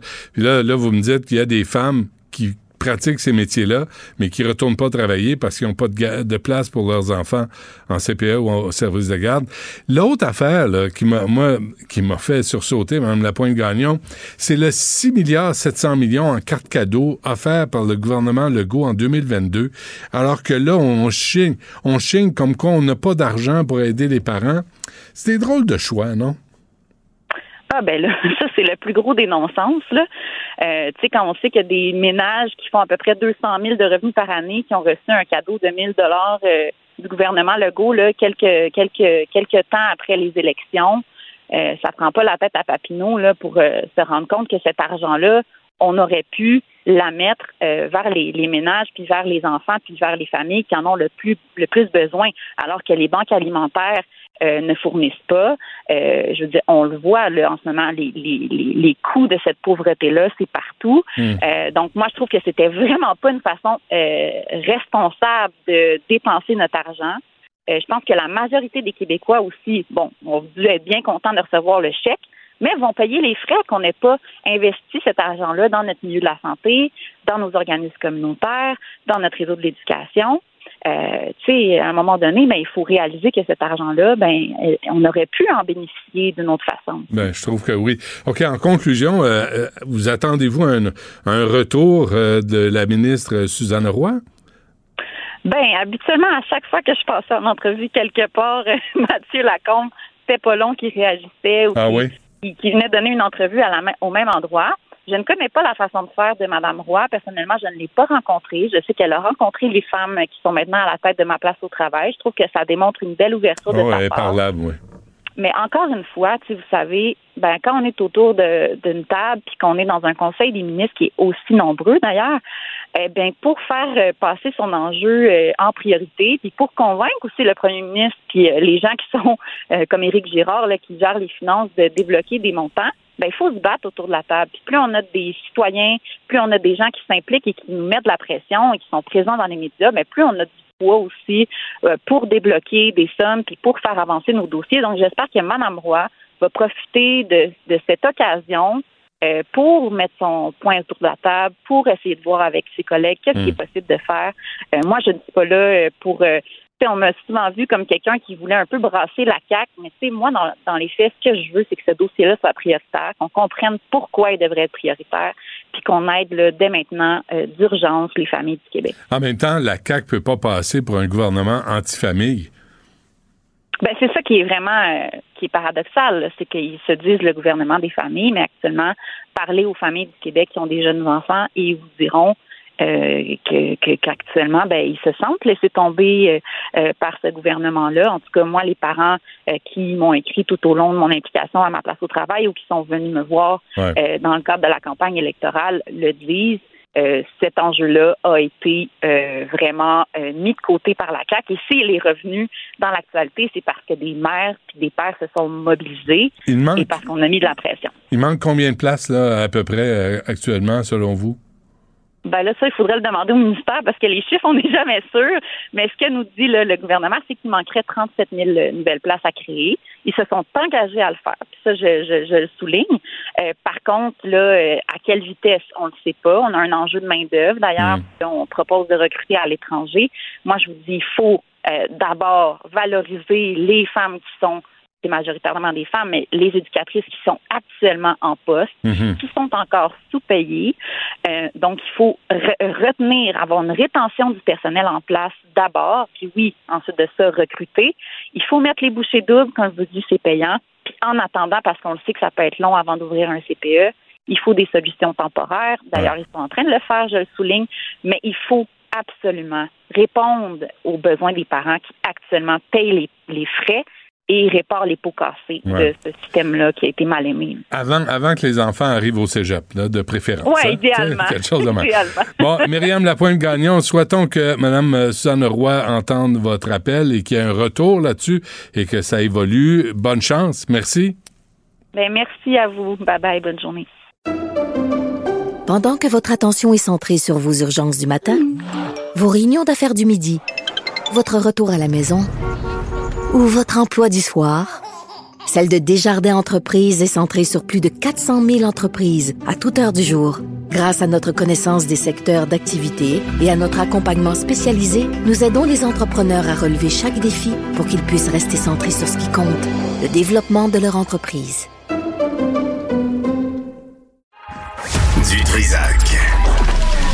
L'écouter sur le web vous demande peut-être de changer vos habitudes. On comprend. Mais son émission en vaut l'effort. Je lisais un article du Globe and Mail, oui, oui, donc je, je dis ça, puis ça paraît bien, là, c'est publié samedi. Euh, des cyclistes, et ça se passe au Québec, là, qui ont dénoncé des failles dans le système d'indemnisation pour les victimes d'accidents, surtout à la SAQ. On a avec nous la directrice des programmes et porte-parole de Vélo Québec, Magali Bebron. Madame Bebron, bonjour. Bonjour. Bonjour. Alors, expliquez-moi euh, ce qui se passe, là, parce que il y a des gens, il y a des, on parle de Madame Les Tourneaux, là, en 2017, euh, qui a eu un accident en vélo à Rimouski. Euh, L'agent euh, de la Sûreté du Québec arrive, puis il dit, ah, ben, il n'y a pas y a pas de voiture, elle est toute seule, elle est tombée, euh, et la SAQ ne, n'indemnise pas euh, cette euh, Madame Les Tourneaux. Expliquez-moi, d'abord, est-ce que c'est anecdotique ou ça arrive plus souvent qu'on pense? Mais en fait, ce qu'il faut comprendre, c'est que la SAQ, elle a un critère très clair pour accorder l'indemnisation à une victime de la route, c'est qu'il y ait euh, un lien de causalité avec l'usage d'un véhicule automobile. Alors, dans le cas de Madame Letourneau, en fait, par nonchalance de la part euh, du policier ou des policiers qui ont euh, traité cet appel-là, on n'a pas relevé la présence ou la causalité avec le passage d'une auto. Alors que Madame Letourneau, elle, est assez formelle.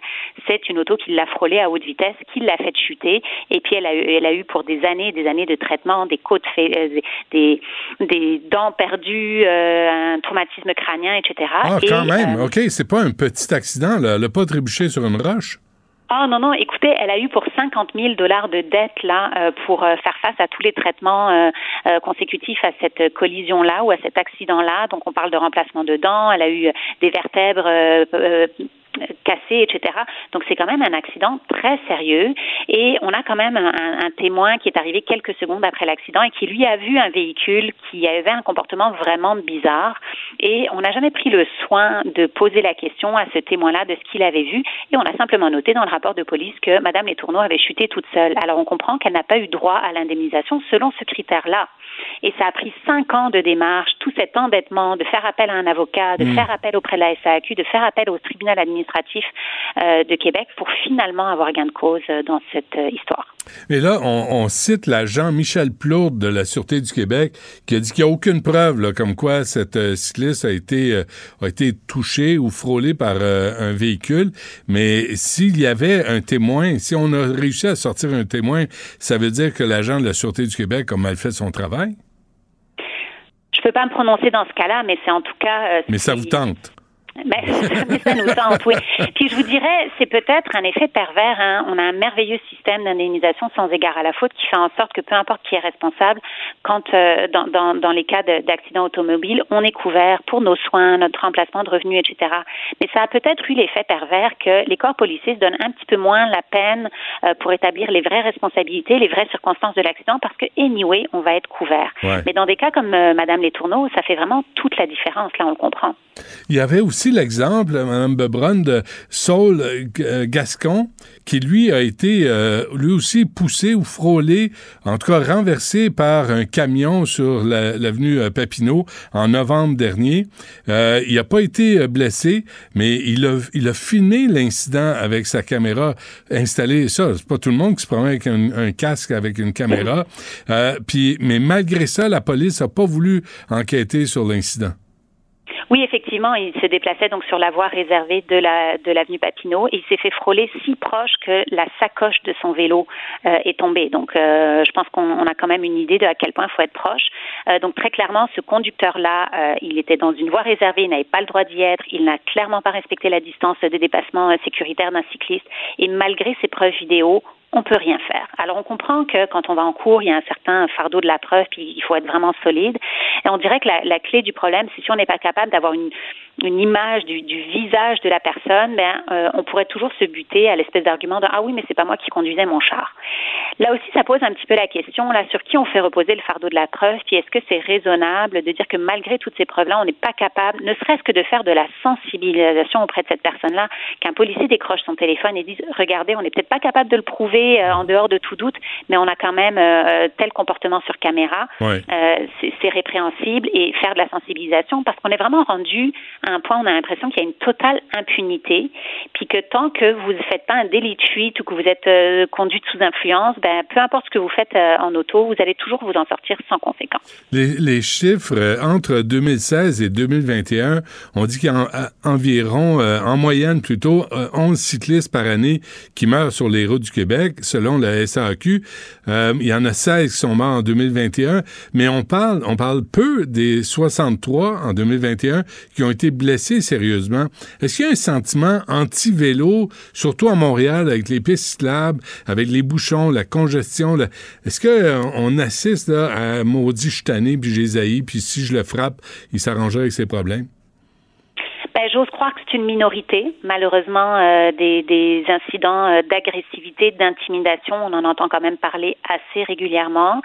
Euh, mais j'ose croire que pour la majorité de la population, c'est peut-être une certaine inconscience de à quel point on est vulnérable, puis que de se faire frôler à un mètre ou, moins d'un mètre, ben, c'est extrêmement anxiogène et c'est très risqué et les conséquences peuvent être vraiment dévastatrices. Donc, je pense qu'il faut se rappeler que derrière le guidon, tout comme derrière le volant, c'est un humain, c'est potentiellement votre sœur, votre frère, euh, votre Mhm. gardienne, là, et qu'on est tous des humains et qu'on mérite la considération. Puis les quelques secondes qu'on va gagner à frôler quelqu'un pour le dépasser agressivement ne valent certainement pas la peine euh, de les mettre en danger. Ouais, non, euh, t'es pas en situation de, de pouvoir hein, quand t'es sur un vélo, mais en même temps, Mme Babron, il faut dire qu'il y a des cyclistes qui sont euh, complètement anarchiques, euh, anarchistes. Là. Ils, ils respectent pas les, les règles, le, le code de la route, puis euh, faut, faut les voir venir dans un sens et dans l'autre.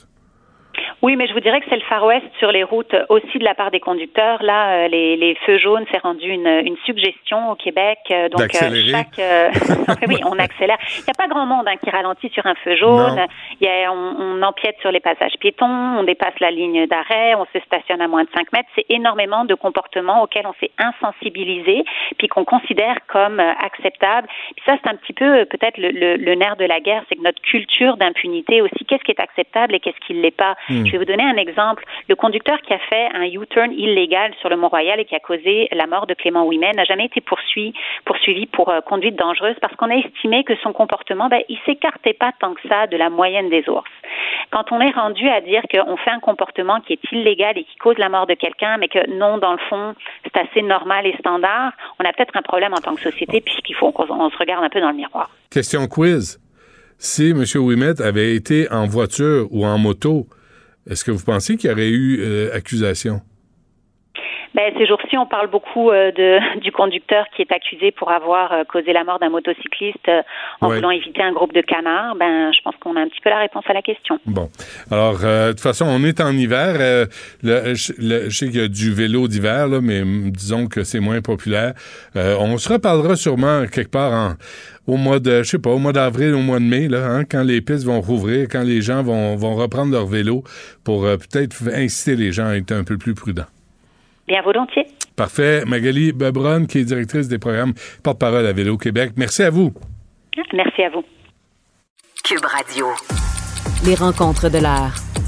Chaque heure, une nouvelle rencontre. Nouvelle rencontre. Les rencontres de l'heure. À la fin de chaque rencontre, soyez assurés que le vainqueur, ce sera vous. Cube Radio. Une radio pas comme les autres. Philippe Vincent Foisy est avec nous pour parler d'actualité. Philippe Vincent, bonjour. Bonjour, Benoît. Hey, mais euh, Antoine va être cute quand il va revenir, hein? Mais c'est long, les mèches. hein, Ah non, mais là, c'est parce qu'il y a une greffe de cheveux avec ça, là. Puis là, il y a, il y a toute une chirurgie esthétique. On le reconnaîtra plus. Écoute, on, on va se demander si Mm. J'ai hâte de faire les avant-après. De voir si ça a bien fonctionné, sa Ouais. chirurgie, Ouais. euh, les lèvres pulpeuses. Ah, ça, il va être magnifique. Le petit nez pointu. Ah oui, euh, non, écoute, tu, tu vas avoir Roy Dupuis, tu vas avoir Antoine Robitaille. On ne saura pas qui il sera. Puis nous deux, man, on va aller. Oh non, mais ça, c'est une cause perdue. Hein? sur des musiques. Non, mais en plus, c'est ça qui est fou, hein, c'est que. Merci, Charlie. On, on est dans une des périodes d'actualité où on parle plus de constitution et il n'est pas là Ben oui. pour s'exciter le poil de jambe. Mais il s'occupe de sa propre constitution. Fait que, euh, je pense qu'on va, Je lui on va voir le résultat. Très belle à- à constitution et qui ne dérogera pas avec la clause non-obstant euh, tout le temps qu'il n'était pas là. Exactement. Bon, et le NPD, là, qui, euh, Oui. qui lève la main, qui prend la parole. Euh, oui, là-dedans, euh, sommes-nous surpris de ce nouveau euh, parti néo-démocrate euh, de Jock Meeting qui dit c'est une bonne idée le renvoi en Cour suprême pour baliser la clause dérogatoire. Le NPD qui est bien loin de la, la déclaration de Sherbrooke qui avait été faite sous Jack Layton où on disait au Québec, regardez, on reconnaît votre autonomie, on est là pour vous, on est là pour vous donner des pouvoirs, pouvoir de dépenser, compensation pour le Québec. Et là, on a un joke meeting qui revient à ce qu'Antoine appelle les canadianistes. On n'est pas un- des fédéralistes qui disent on a un pays de province. Dans chaque province, il y a une autonomie. Cette autonomie-là est utilisée, euh, on s'en sert notamment et on l'incarne dans la clause dérogatoire. Mais euh, c'est pas ça qu'on a avec Joke Meeting maintenant. On a plus comme un parti qui essaie d'être un peu plus dans une gauche identitaire que les libéraux, mais c'est un peu difficile. Puis tantôt, Mario posait la question, euh, à LCN euh, avec Emmanuel, puis il disait, ben, est-ce qu'on a encore besoin d'une PD dans cet état-là? Parce qu'on a comme un parti qui est peut-être un peu plus à gauche sur les programmes sociaux, mais les, les libéraux embarquent là-dedans? Est-ce qu'ils sont devenus comme une aile libérale en bout de ligne? Donc, ils sont en train de jouer un peu leur survie de façon délicate. Euh, sincèrement, je ne sais pas à quel point le- les, les néo-démocrates là-dedans vont, euh, vont tirer leur épingle du jeu, quoique on s'en va pas en élection tout de suite. Puis j'ai hâte d'entendre Pierre Poilievre. J'en ai parlé hier, je ne sais toujours pas quelle est sa position là-dessus. Hmm. Euh, si jamais il se cherche une ligne, il pourrait toujours utiliser euh, celle qu'on impute à Voltaire qui dit euh, je suis pas d'accord avec ce que tu dis, mais je vais toujours me battre pour que tu aies le droit de le dire. Et c'est peut-être un peu ça la position qu'on a peu entendue en ce moment dans le Canada. C'est de dire, regarde, la clause dérogatoire est là pour les provinces, c'est là pour l'autonomie des provinces. Je suis pas d'accord avec la loi 21, par exemple. Je suis pas d'accord avec des lois de retour au travail qui utilisent la clause dérogatoire, mais en même temps, elle est là et elle est utile. Puis tantôt, on écoutait un spécialiste à, à TVA qui disait, Guillaume Rousseau, euh, qui dit, oui, mais attention, là, la clause dérogatoire, on l'a presque toujours utilisée de façon préventive. Dans presque tous les projets de loi, on l'a mis de façon préventive. On l'a pas mis en, lors de l'affichage en français, mais c'est une des rares fois où on ne l'a pas mis de façon préventive. Alors, Justin Trudeau se trompe totalement quand il dit que c'est nouveau, là, qu'on commence à l'utiliser de façon préventive. On l'a utilisé pour plein de Mais on lois. s'en fout, de- euh, Philippe Vincent. Ben- Tout ça, là, honnêtement, on s'en fout. Ce qu'on veut, là, c'est que les provinces obéissent à Ottawa. Ben, c'est ce que- c'est ça que les canadianistes veulent, alors que ceux qui sont Le Parti fédéralistes ou libéral. autonomistes, ben, c'est Parti- ça. Alexandre Boulris du, de NPD. Tout le monde, tout- tous ça. les fédéralistes disent la même chose, que Ben. les provinces se taisent et que- qu'Ottawa décide. Exact. Alors que dans le pacte, dans l'entente à la base, qui est pas si lointaine, là, tu sais, c'est pas comme si on avait une entente de 1250, là, puis qu'en 1250, on s'était dit, Hum, elle va fonctionner comme ça. Mm. Est-ce que c'est 82, là? C'est pas si loin que ça. Mais tu sais, il faut quand même voir à quoi elle sert la clause dérogatoire. Elle permet, par exemple, le tribunal des petites créances pour dire, ben non, vous avez pas le droit de vous présenter avec un avocat aux petites créances. C'est ça le but des petites créances. Pour le tribunal de la jeunesse, non, il y aura pas droit à un procès en public parce que c'est le tribunal de la jeunesse. Faut lever, faut, faut, faut suspendre des droits prévus dans la charte. Tout ça, c'est nécessaire et la clause dérogatoire sert à ça aussi. Donc, là-dedans, on est un peu mêlé, j'ai l'impression, au gouvernement fédéral. Puis Justin Trudeau, dans le fond, ce qu'il a fait, c'était parfait. là. Il a juste lancé un 25 cents dans la machine à débat. Ben oui. Au Canada, il a l'air du capitaine Canada. Au Québec, il dit, ben, j'y vais pas tout de suite, mais on réfléchit. Puis les opposants à 21 disent enfin un parti qui se réveille contre, euh, je sais pas, moi, la- la- les ambitions conservatrices populistes. là. Mais, qu'est-ce que ça veut dire, ça? front, hein. Mais en même temps, euh, Philippe Vincent, qu'est-ce que ça veut dire? Quand euh, Justin Trudeau prend la parole, là, il y a de l'argent qui va suivre. Là, il y a des militants qui vont suivre. Là, il y a une, Ah une ouais. levée de... Tu sais, une, une Oui, montée mais aux barricades. aussi, l'e- l'effet que ça peut avoir, pas au Québec, là, parce que au Québec, j'ai l'impression qu'on va faire à notre tête, mais ça peut envoyer le message aux provinces, faites attention.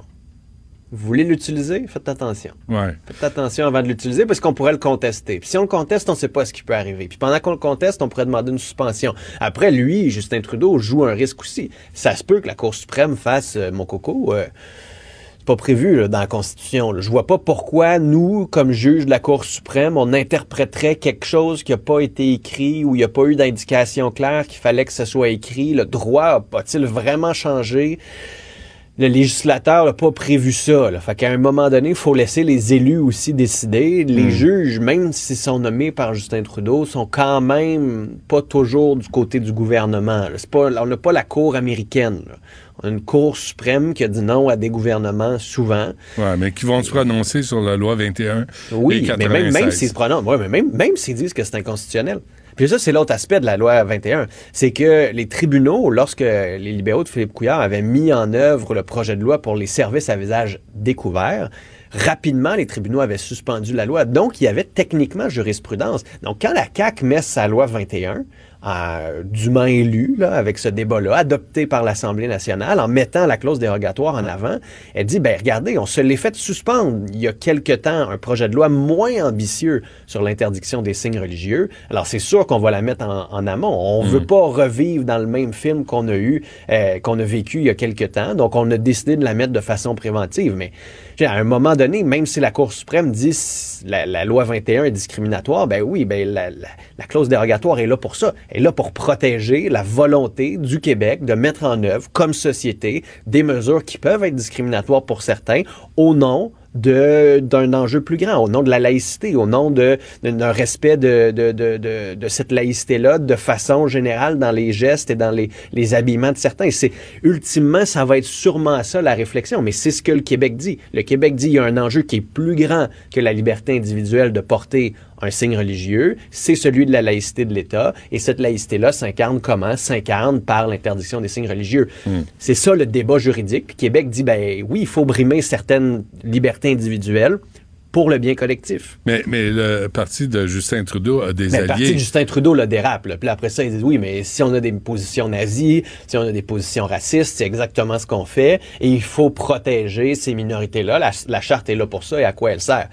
Jusqu'à un moment donné, dans la société, il y a cet équilibre-là qu'il faut trouver. Hmm. On parle toujours des nazis, on parle jamais des, des extrémistes religieux non plus. Hein. Moi, je suis un peu tanné. là. Je, veux- je veux les embarquer là-dedans. Dans les groupes haineux, tu as les intégristes Ah, alors, religieux. on peut mettre les nazis, on peut mettre euh, les mollahs en Iran. euh, Ouais, non, dire, faut euh, pas les oublier non plus. Euh, les et- talibans, là. Et pendant ce temps, au Parti libéral du Québec, Ils se réunissent, eux, en caucus aussi. Euh, et eux étaient assez comiques cette semaine en, en étant quasiment euh, plus, euh, plus trudeauiste que Trudeau lui-même là, sur cet, cet enjeu-là. Mais là, eux ont d'autres chats à fouetter, là, parce que c'est quoi le PLQ? Ils s'en vont où, le PLQ? Ils Mm, reviennent où? On se souvient de la session dernière. on a plus parlé de la troisième vice-présidence que du PLQ. Dans les dernières semaines, ils ont eu un bon coup sur Hydro-Québec, mais pendant un bon moment, on se disait où sont-ils? Sont-ils pertinents dans le débat en ce moment? Donc là, ça va être intéressant de voir s'ils sont capables de trouver leur place dans le débat. De... Est-ce qu'il y a d'autres Marois Risky dans le caucus? Moi, c'est une question que je me pose. Est-ce qu'il y a d'autres députés comme ça, d'opposition, qui sont euh, solides, qui sont capables de poser des questions, qui sont pertinents, qui sont pas trop cassettes, qui sont capables d'être un peu cow-boy, mais qui Ouais. sont rafraîchissants et qui vont donner cette nouvelle voie-là euh, au, au Parti libéral. Tu sais, là, je comprends, là, mettons, trouver, est-ce qu'on est nationaliste, fédéraliste, on se trouve où là-dedans? D'accord, mais là, à- Non, mais ils sont à base. fédéralistes. Revenez à base. Mais là, oui, quand t'es rendu, mais- quand t'es rendu te- à dire qu'on va voter Québec solidaire pour remplacer le Parti libéral, moi, ça m'amène à me poser des questions sur les deux partis. Oh oui, oui, oui. Non, mais Québec solidaire a, a ses questions aussi à, à se poser sur son, le- son fond. Mais ce que je veux juste dire aux, aux libéraux, c'est avant, perdez pas de temps pour le moment là, dans ces enjeux-là. De toute façon, vous allez avoir une course à la chefferie. Vous pourriez dire aujourd'hui que vous êtes autonomiste puis que votre nouveau chef il est 100% fédéraliste. Vous pourriez être fédéraliste aujourd'hui puis votre prochain chef va être autonomiste. À un moment donné, soyez juste une opposition pertinente. Ouais. Les nouveaux, essayez des affaires. Tantôt, Mario disait, euh, comme Martin Saint-Louis, jouez, là. Amusez-vous. Amusez-vous, la gars. Mais on voit autonomiste, ça donne pas grand-chose. Hein, quand- Non, non, mais tu sais, arrêtez. Faites juste être de bons critiques. Pour la prochaine, les prochains six mois, là, Ouais. ne soyez que de bons critiques. Faites, faites découvrir des nouveaux visages, donnez de la liberté. Euh, si j'étais Marc Tanguay, faudrait faire preuve d'une grande humilité pour dire non, je veux envoyer mon équipe. Euh, envoyer les nouveaux, envoyer ces nouveaux visages-là pour montrer c'est qui le nouveau Mais visage. pour dire quoi? PLQ. Mais, pas pour, Ouais, mais, mais le problème, là, c'est que le Parti libéral, dans sa culture, c'est toujours pour essayer de planter le gouvernement. Au lieu, moi, je Oui, pense oui, qu'il mais- devrait s'installer puis proposer des idées. C'est juste Puis- que c'est difficile de proposer des idées quand ton chef, dans un an, va peut-être en avoir d'autres. C'est juste là, mettons, où le parti peut pas arriver avec des positions très, très claires qui risquent de changer dans un an. C'est juste là où ça devient un peu délicat, où c'est pour ça que je dis, ben, faites juste... On s'en souviendra pas dans un an. Pour Moi, je vais l'instant, m'en souvenir, puis je vais être là, puis Ouais, je vais mais- le dire, puis je vais le souligner. mais toi, t'es un psychopathe de, de la nouvelle, c'est pas pareil. Sais. psychopathe, point. Ouais, ouais, point. bon, parfait. On se laisse là-dessus sur des bons mots Ah oui, ok, amicaux, puis on se reparle demain. Oui, Salut. m'en allais me faire des mèches, salut. Pendant que votre attention est centrée sur cette voix qui vous parle ici, ou encore là, tout près ici, très loin là-bas, Ou même très, très loin. Celle de Desjardins Entreprises est centrée sur plus de 400 000 entreprises partout autour de vous. Depuis plus de 120 ans, nos équipes dédiées accompagnent les entrepreneurs d'ici à chaque étape pour qu'ils puissent rester centrés sur ce qui compte, la croissance de leur entreprise.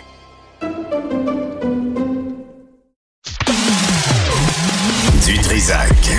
Un animateur pas comme les autres. Cube Radio. superbe, sublime, merveilleuse. Sauf que ce gars-là est quand même euh, rationnel et pragmatique. ça pose un très grave problème. Je t'assure qu'il n'y a aucun politologue sérieux qui va te dire Un politologue, pas comme les autres. Loïc Passy. C'est pas le temps de faire ça. Loïc, bonjour. Bonjour Benoît. Je viens de voir que 335e jour d'invasion russe en Ukraine, on approche l'année. Oui, ça s'en vient vite. Je crois que c'est en février, le 22, 23 février, quelque chose comme ça.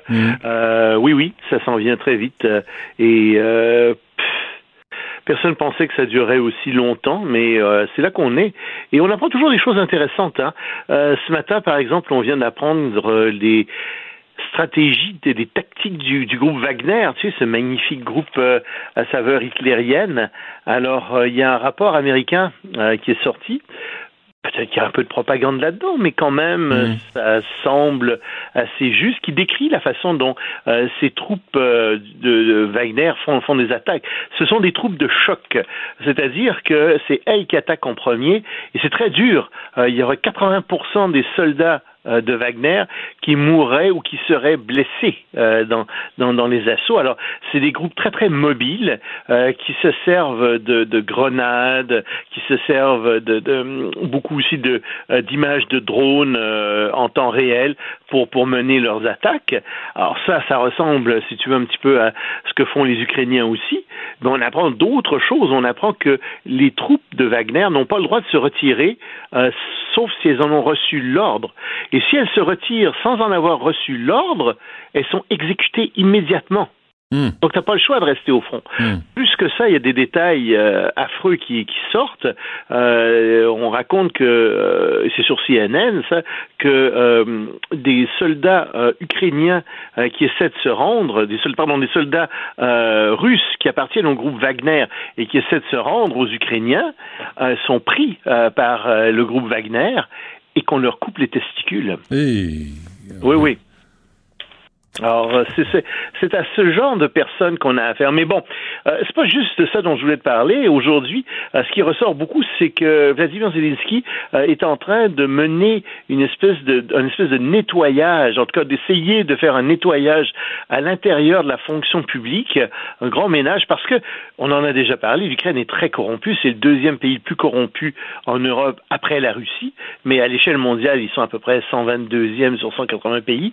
C'est pas très réjouissant.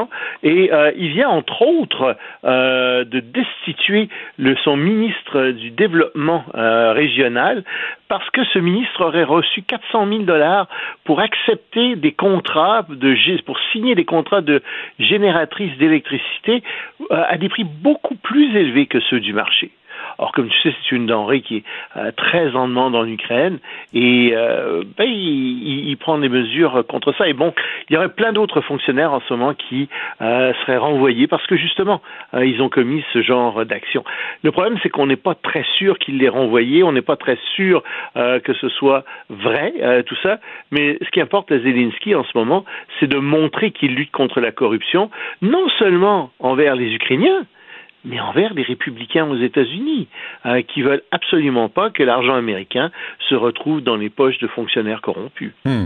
Bon, alors un premier nettoyage, ça doit être euh, de la, ça, ça doit être difficile à gérer tout ça. Hein? T'es attaqué, t'es envahi, et là Oui. faut que tu te, faut tu te méfies des gens avec qui tu combats ton adversaire ou ton ennemi. Puis il y a des Russes qui ont infiltré le gouvernement de Zelensky. Il y a quelques ou des, des pro-russes. Il y en a quelques-uns qui sont des gens, des agents de la Russie aussi. Alors eux aussi peuvent essayer de dénoncer des gens pour corruption, des gens qui sont absolument pas corrompus. C'est très difficile d'y voir clair là-dedans. Puis tu peux pas avoir un vrai procès. Enfin, c'est un procès en bonne et due forme, oui, mais plus ou moins. On est en temps de guerre. Tout est très expéditif quand on est en temps de guerre. Donc c'est pas joli ce qui se passe en ce moment. C'est très dur pour euh, euh, les gens, les, fonctionnaires, pour euh, les dirigeants ukrainiens. Et, et franchement, je souhaite bonne chance à Zelensky là-dedans. Bon, et baisse dramatique de natalité au Japon. Ça, il faut en parler. Il faut en parler parce que c'est quelque chose qui nous guette ici et euh, on n'en parle pas assez. Le premier ministre japonais, euh, Fumio, euh, est sorti et il est sorti en disant, écoutez, le Japon est à la veille, littéralement, de se faire de se faire démanteler socialement.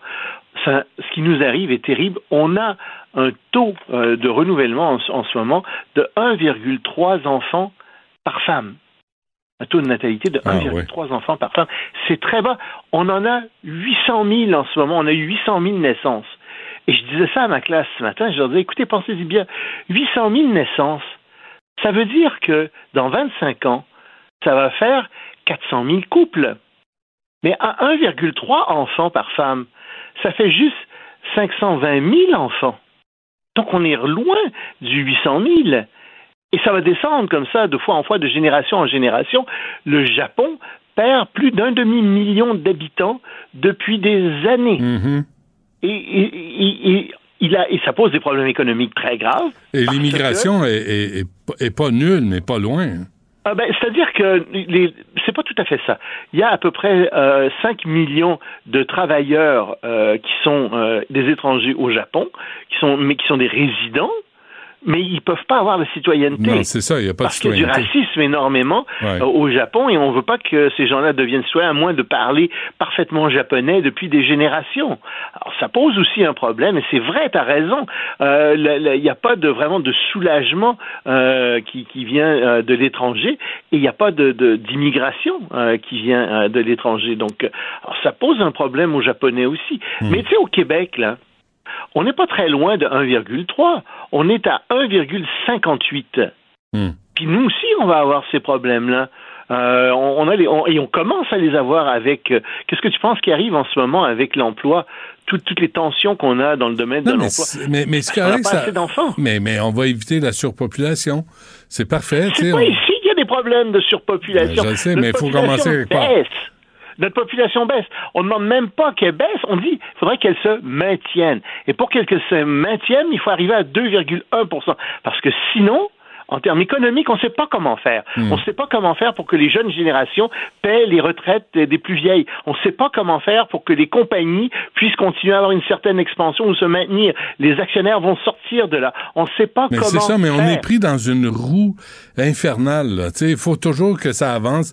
Les actionnaires en ont jamais assez. Il faut toujours faire plus d'argent. Il faut toujours plus produire. Il faut toujours plus consommer. Ben, il va peut-être falloir qu'on arrête à un moment donné. Oui, c'est vrai, mais on ne pourra pas arrêter si on a moins de population parce que ça fera moins de consommateurs en général, moins de main-d'œuvre et euh, notre société ne, peut pas fonctionner mmh. avec un rétrécissement de la population. C'est ça qui arrive encore une fois au Japon depuis euh, une dizaine d'années. La population rétrécit d'un demi-million d'habitants par année et ça fait très mal. Moi, je dis pas qu'on doit avoir une surpopulation au Québec. Je dis on pourrait se maintenir. Mais pour se maintenir, il faut faire davantage d'enfants. Puis peut-être qu'on n'en parle pas assez. Peut-être qu'on ne dit pas aux gens combien c'est merveilleux d'avoir des enfants. Tu sais, je connais pas beaucoup de parents qui regrettent d'avoir eu des enfants. J'en ai quatre, C'est assez. toi, t'as fait plus que ta part. Moi, j'ai repeuplé le Québec à moi tout seul. bon. Mais euh, tu sais, c'est merveilleux. je pense que ben tu le regrettes pas du ben tout. Ben non, pas du tout. Puis tu sais, des enfants, faut avoir ça plutôt quand on est jeune, parce que euh, ben les, femmes deviennent moins fertiles plus elles vieillissent. Mais tu sais, on a un problème. Les femmes vont plus longtemps au, euh, à, l'université, ce qui est très très bien. Elles ont des ambitions aussi au travail, ce qui est très très bien. Mais tu sais, c'est jamais le temps d'une certaine manière d'avoir un enfant. Mais il y a des hommes, il y a des hommes qui peuvent être enceints aujourd'hui. Non, OK, c'est euh. euh, euh Choisis entre la Turquie ou les talibans parce qu'il faut qu'on se laisse. Ah, juste rapidement, les talibans pour rester dans le sujet, parce que c'est un sujet d'espoir, tiens. tu sais que les talibans empêchent les femmes d'aller à l'université, refusent de leur donner des diplômes, même quand elles, ont, ont complété leur cours. Or, il y a un mouvement en Afghanistan maintenant qui parle de certains pères de famille qui disent Hey, les pères de famille, là, vous devez tous les matins accompagner votre fille à l'école, même si elle ne peut pas rentrer. Et ça fait une traînée de poudre sur les réseaux sociaux. Il dit il faut que les hommes se lèvent pour défendre les femmes euh, en Afghanistan. Et il y a des dissensions euh, parmi les talibans là-dessus aussi. Il faut qu'on continue à lutter contre ça. Et donc, c'est un message d'espoir, tu vois, euh, pour les femmes, pour l'éducation des femmes. Ça, c'est bon. Penses-tu que les talibans craignent que les femmes soient plus intelligentes qu'eux? Je pense, je pense que c'est facile d'être plus intelligent que les talibans d'abord. merci. Je pense que 99% de la population est plus intelligente qu'eux. Euh, mais euh, il y, a, aussi que euh, non, non, je pense qu'ils sont vraiment complètement pris par leur idéologie. Ils s'imaginent qu'Allah leur parle directement ou presque, et ils sont convaincus de ça. Hmm. C'est sûr que derrière ça, il y a des intérêts de pouvoir. Je te le cachais pas. Ça fait leur affaire bien entendu, ça fait moins de concurrence et ils trouvent ça très bien. Mais tu sais, je parlais d'économie tout à l'heure, c'est la moitié de la population qui con, qui contribue pas à l'économie, Ben oui, c'est sûr. qui contribue pas au gouvernement, qui Mhm. contribue pas aux connaissances. Mhm. C'est ridicule. Tu viens, tu te coupes de la moitié de la population en faisant ça. Ouais. Ridicule. On se laisse euh, là-dessus, Loïc Tassé. Merci. À demain. À demain. Pendant que votre attention est centrée sur vos urgences du matin, vos réunions d'affaires du midi, votre retour à la maison ou votre emploi du soir, celle de Desjardins Entreprises est centrée sur plus de 400 000 entreprises à toute heure du jour. Grâce à notre connaissance des secteurs d'activité et à notre accompagnement spécialisé, nous aidons les entrepreneurs à relever chaque défi pour qu'ils puissent rester centrés sur ce qui compte, le développement de leur entreprise.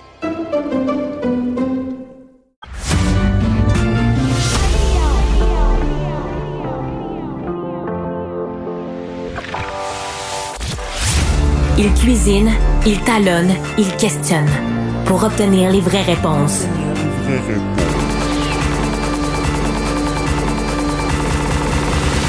Du Trisac.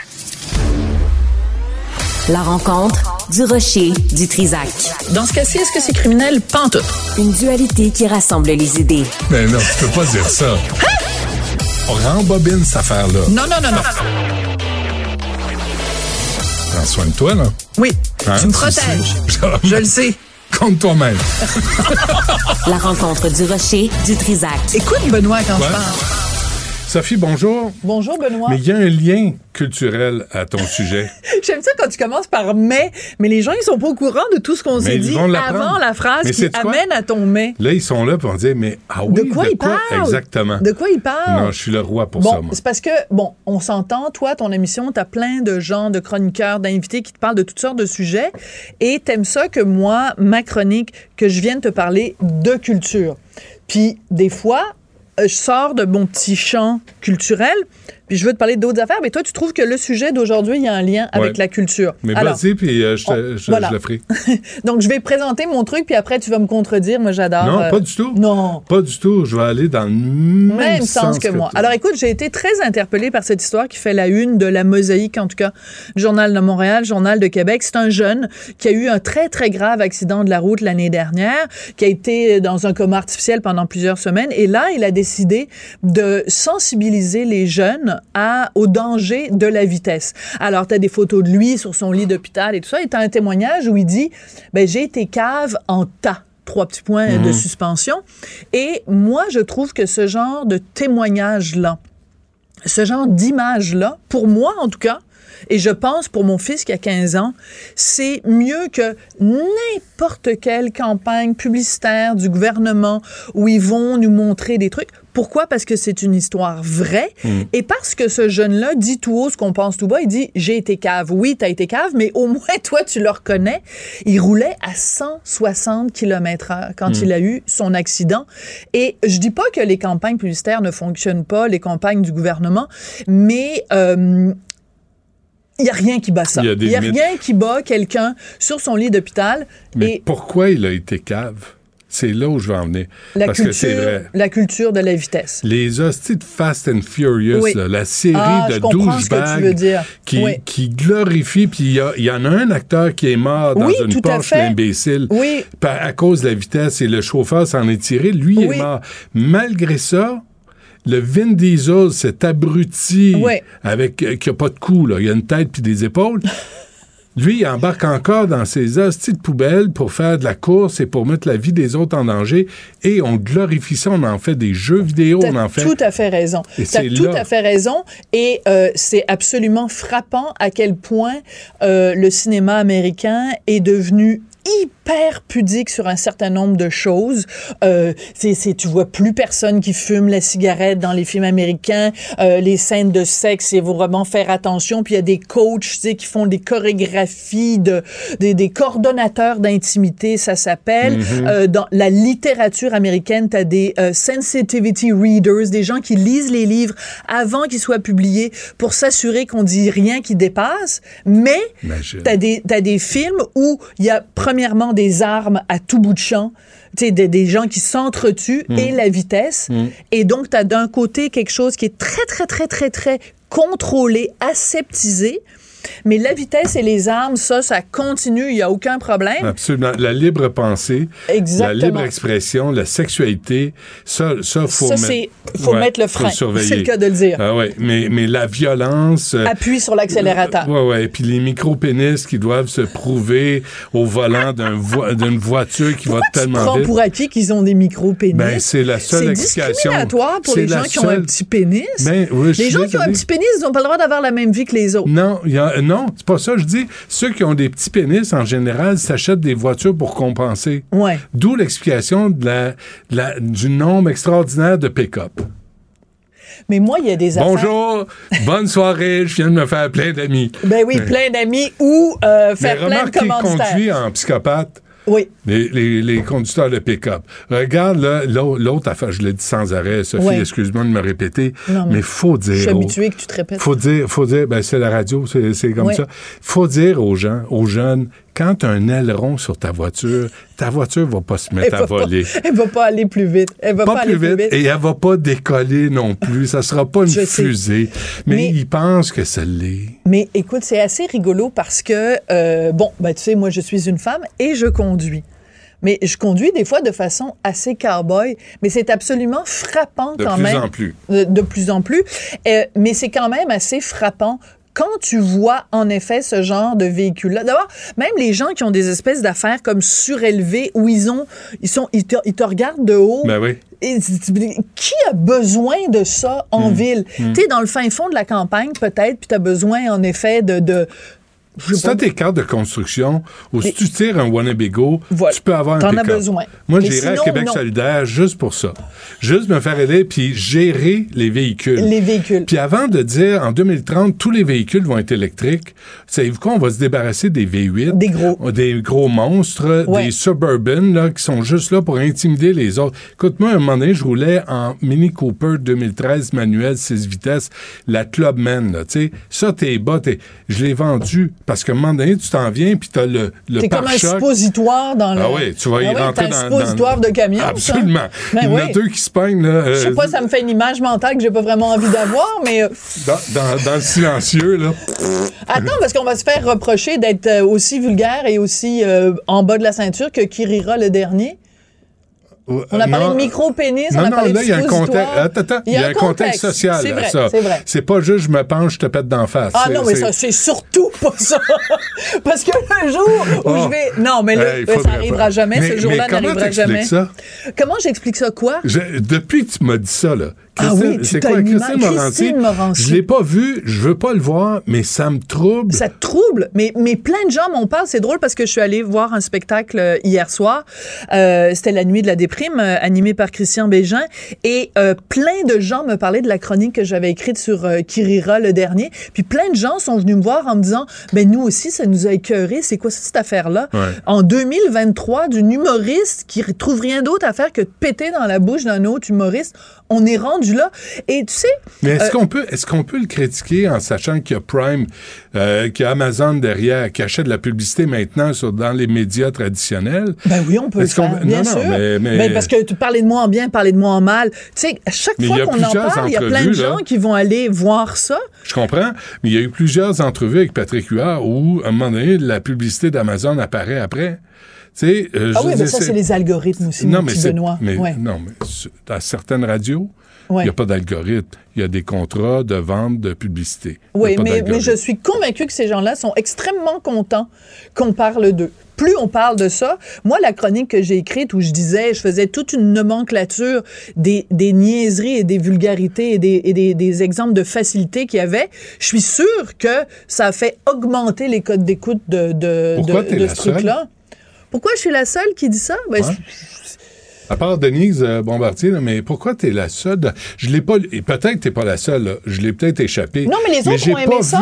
vu- Mais, Hugo Dumas a aimé ça dans la presse. Grand bien lui en face. Ouais, Euh, ouais. écoute, je pense même que, non, le, je me souviens plus le devoir, mais euh, qu'il y, en- qu'il y en ait d'autres qui a aimé ça. Après, c'est chacun qui se fait une, une Mhm, opinion. mhm. Ça arrive des fois que moi, j'adore quelque chose puis que Hugo Dumas l'a pas aimé. Ça s'appelle la pluralité des médias. Je pense pas que Hugo Dumas s'est levé un matin puis qu'il il a dit, ah, il faut absolument que j'aime ça parce qu'il y a Patrick Huard, parce qu'il y a Christine Morancy. Lui, ça l'a fait rire. Ah, je pense que c'est Chantal Guy aussi dans, le, dans la presse qui avait trouvé ça absolument hilarant. Euh, les, des, des, blagues de pète, grand bien lui en face. Je pense que c'est, c'est aussi ça, être chroniqueur culturel, c'est qu'il y a des choses qui te font rire, il y a des choses qui te touchent, il y a des choses Hmm. qui, qui t'émeuvent, il y a des choses qui t'indiffèrent totalement. Tu sais, moi, j'ai écrit une chronique à un moment donné pour dire le phénomène des drag queens, ça m'indiffère. Je me suis fait tomber sur la tomate. Il y en a qui se passionnent pour ça. Mais savez-vous quoi? Ça s'appelle la pluralité Ben oui. d'opinion. Moi, ça me fait Puis ce qui, moi, m'indiffère. Bon, ben voilà, on n'est pas d'accord sur Non, les drag queens. Bon, ben. Et, et tu vois, au spectacle d'hier soir, il y avait Rita Baga qui était là, qui faisait un numéro avec Ariane Moffat et il refaisait le fameux parole-parole, tu sais, entre Mhm. Alain Delon et Dalida. Ouais. Et c'était tellement intelligent comme flash. C'était Ariane Moffat qui faisait le rôle d'Alain Delon. Ah oui. Donc, elle prenait une voix très grave. Ouais. Et Rita Baga faisait Dalida. Et ça marchait parce que Dalida, tu sais, je veux dire, une drag ouais. queen Dalida, ça marche. Et à la fin, et à la fin, Rita Baga faisait le rôle d'Alain Delon. Donc, euh, Jean-Pierre ou Jean-François Guèvremont, qui est le personnage qui fait Mm. euh, Rita Baga, prenait sa vraie voix d'homme et Ariane Moffat faisait Dalida. Donc, les rôles étaient inversés. Donc, c'était un gars déguisé en femme Mm. qui faisait le rôle d'une- d'un homme Mm. et qui donnait la réplique à une femme qui prenait une voix d'homme. C'était génial Et comme qui numéro. pétait? Et personne pétait, et Ah. pourtant on a ri. Comme Ah. quoi, on peut très bien rire sans péter. Alors, tu vois, on est parti d'un euh, d'un accident de la Ouais. route et on en a fait une analyse sociologique, culturelle. Mon Dieu, qu'on est bon quand on va de la radio ensemble fort, tous les deux. fort, fort. Ben, surtout moi qui suis bonne. Toi, t'es comme un peu à ma remorque. Non, non, moi, je sers les plats. Moi, je suis juste, Ouais, tu ton, fais juste, je suis juste euh, ton valet. Bon, tu te sens bien, hein? Quand je dis ça, t'es heureuse. Bon, on t'écoute à 2h30. du tout. Pas du tout. On t'écoute à Je t'aime 2h30. quand même, Benoît. Ah, ben, merci beaucoup.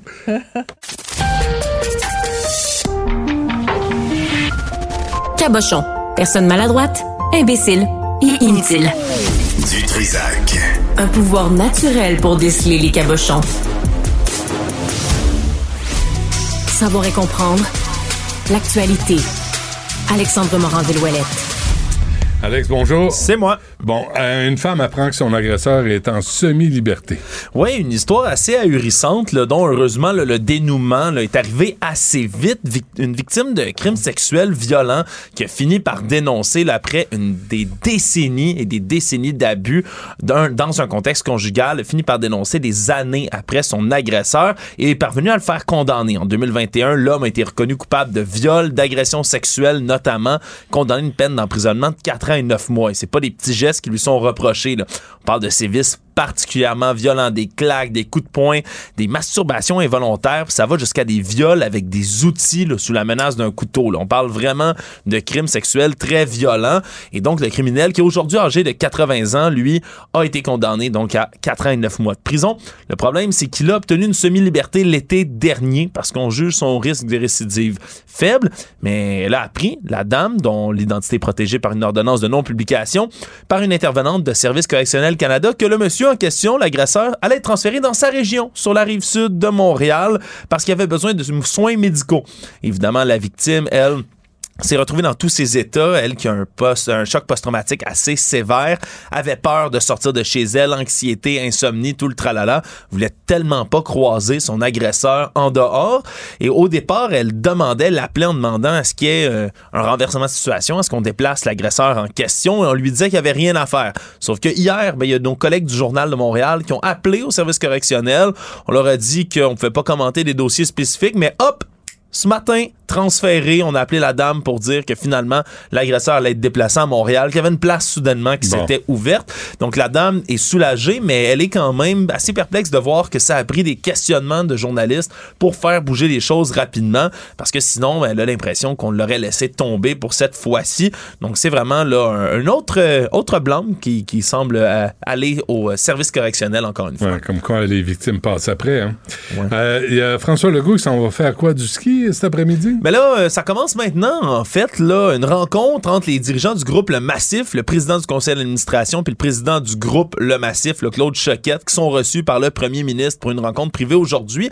Évidemment, on commente jamais les rencontres privées du côté du cabinet Legault, sauf que l'automne dernier, M. Choquette lui avait affirmé au journal qu'il avait déposé une offre d'achat formelle pour acquérir le centre de ski du Mont-Saint-Anne en septembre dernier, offre qui était restée au final lettre morte. Et depuis ce temps-là, la station de ski Mont-Saint-Anne, elle, accumule les déboires. On se souviendra que le 10 décembre dernier, une télécabine qui s'est décrochée du remont de pente. On a dû fermer tout ça pour une inspection de la régie du bâtiment, fini par ouvrir seulement le 8 janvier dernier. Et donc, on peut spéculer quand même à savoir s'il nous rencontre aujourd'hui, est-ce que M. Choquette, qui s'est jamais caché de vouloir demander un financement du provincial s'il veut acheter ski Mont-Saint-Anne, veuille parler de ça?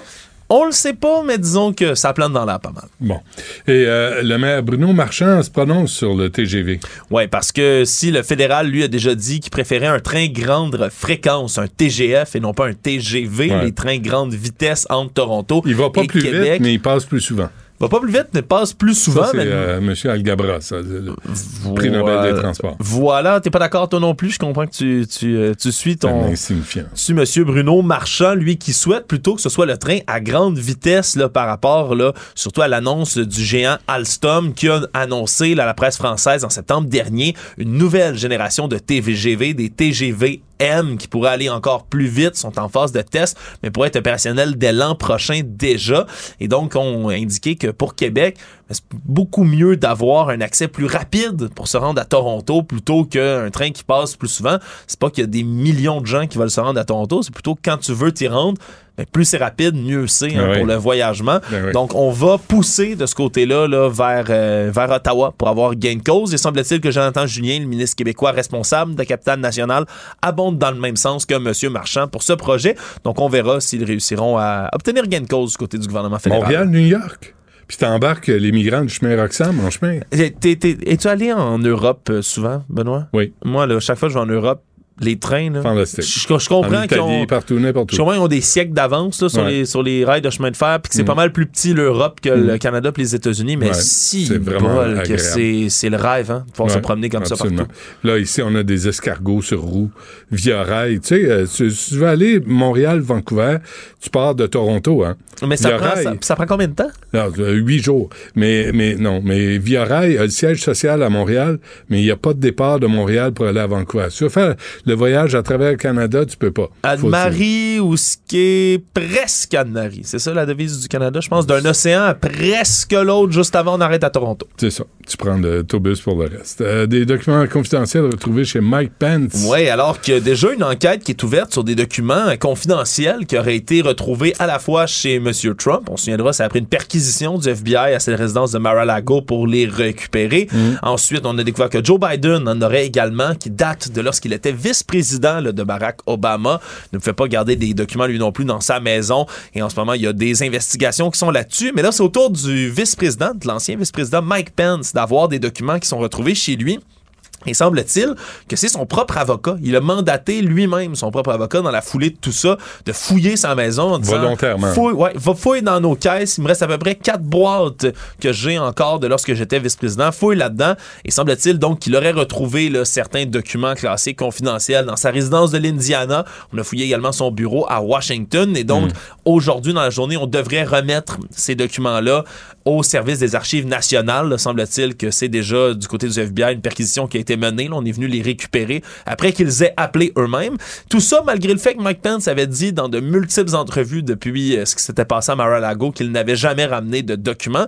Là, il fait son propre examen de conscience, si on veut, et ça peut peut-être aussi venir, si on spécule, avant sa, son annonce de se lancer lui-même pour la course présidentielle de 2024 pour les Républicains.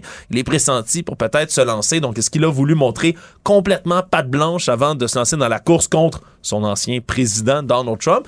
Ça reste à voir, mais quand même, c'est un nouveau, euh, un nouveau revirement de situation dans ces histoires de documents classifiés qui sont ramenés là, de plus en plus, semble-t-il, par les politiciens chez eux. Et euh, ça, c'est drôle, euh, Fox News.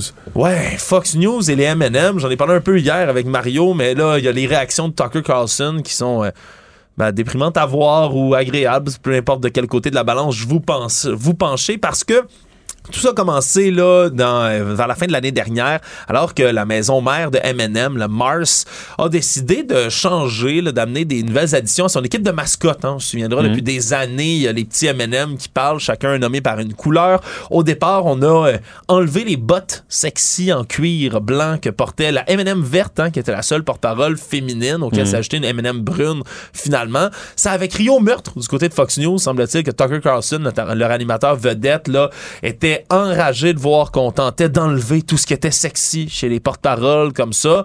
Ensuite, on a inclus un M&M mauve, M&M mauve pour symboliser la communauté LGBTQ et là ça a enragé encore une fois la droite conservatrice américaine qui s'est dit qu'on politisait les pauvres M&M, que c'était pas leur job ça de faire ça.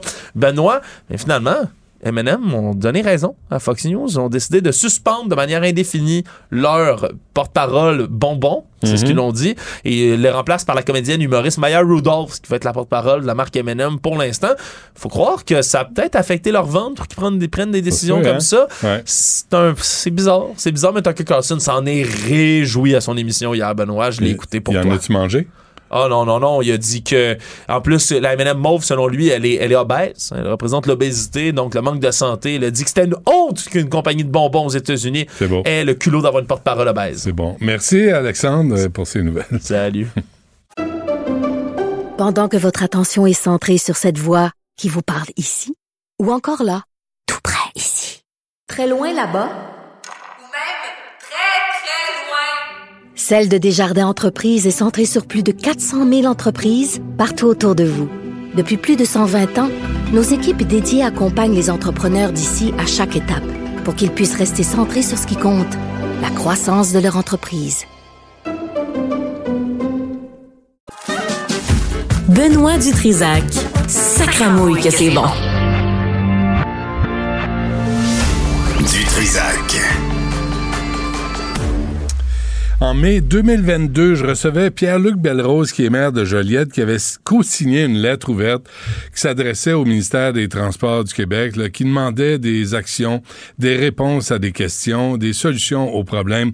Ben, je pense que vous pouvez ajouter à cette liste de maires et de mairesses insatisfaits celui de Pierre Charbonneau, qui est maire de Saint-Damien. Je veux pas mettre des mots dans votre bouche. Monsieur Charbonneau, bonjour. Bonjour, ça va bien, M. Dutrisac? Oui, bien, vous-même. Très bien. Bon, est-ce que vous faites partie des maires et des mairesses? Puis vraiment, là, euh, j'ai parlé à plusieurs d'entre eux et d'entre elles qui sont insatisfaits de leur rapport avec le ministère des Transports. Vous, à Saint-Damien, comment ça se passe? Ça va pas bien du tout. Euh, disons que l'ensemble des maires s'appelaient au niveau de la route 131.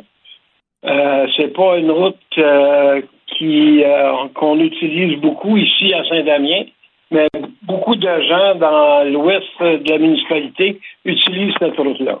Mais moi, mon problème, c'est surtout au niveau de la 347 qui consiste à une piste pétanière pour se rendre euh, euh, au terrain des loisirs et où euh, un accident grave est survenu en 2019.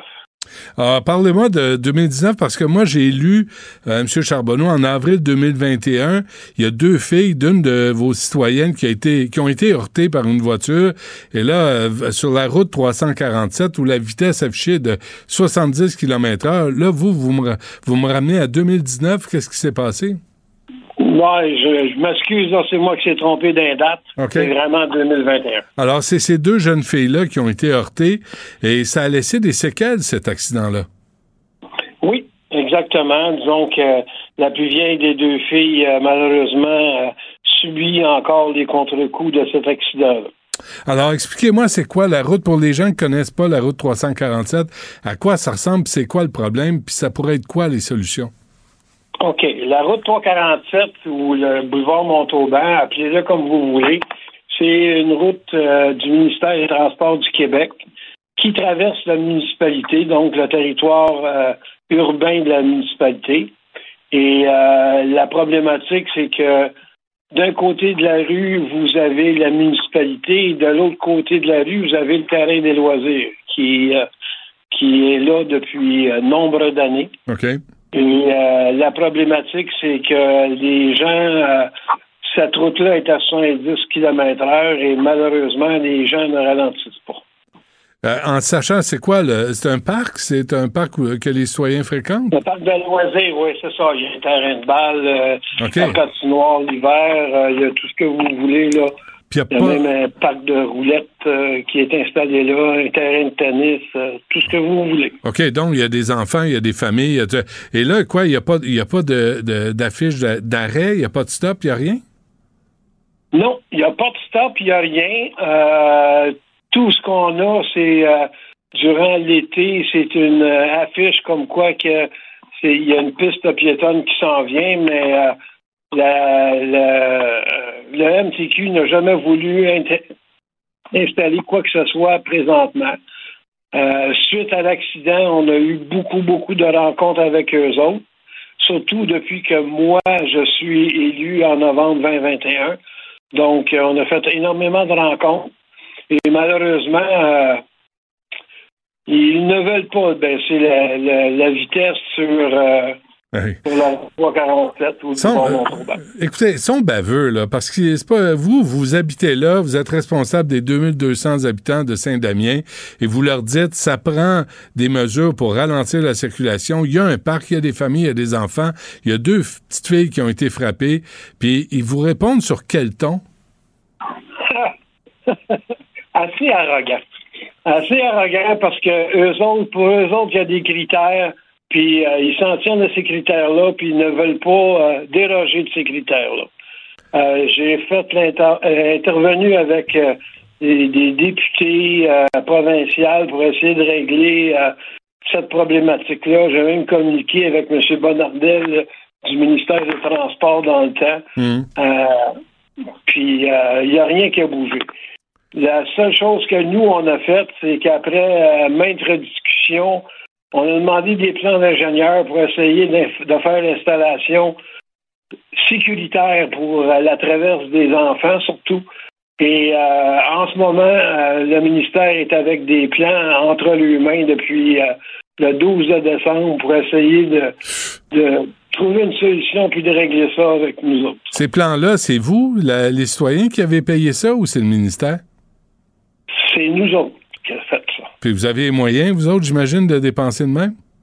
Non, on n'a pas hein? les moyens de faire ça. Sauf que la dernière rencontre que j'ai eue avec le ministère, je pense que c'est au mois de novembre dernier, ils ont été très clairs. En ce moment, euh, si vous voulez que ce soit eux autres qui fassent les plans, ils en ont pour trois ans avant de vous donner un plan quelconque. Ah, ça se peut-tu? On- Ils n'attendraient pas trois ans pour régler la situation. Fait que vous parlez dans le vide, là. Oui, pas mal. C'est écœurant, hein? Puis écoutez, M. Charbonneau, vous n'êtes pas le seul là, maire qui est à me dire ça, là, que le ministère des Transports, arrogant, indifférent, incompétent, puis, euh, puis on vous vire de bord. Là, c'est Mme Guilbeault, la ministre des Transports. Est-ce que vous avez fait appel à Mme Guilbeault?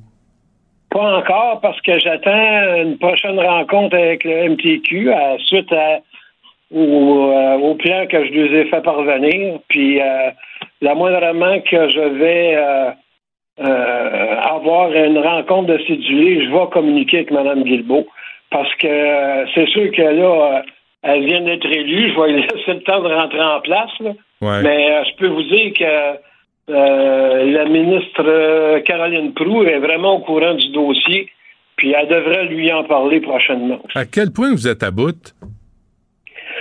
À bout, écoutez, moi, je suis, j'ai été élu maire en 21, mais je peux vous dire que euh, on demande au MTQ depuis 2015 de baisser euh, la vitesse sur euh, le chemin le chemin Montauban ou la route 347, appelez-le comme vous voulez. Ouais. Et il n'y a rien qui bouge. Sept ans et demi. Sept ans et demi. C'est incroyable.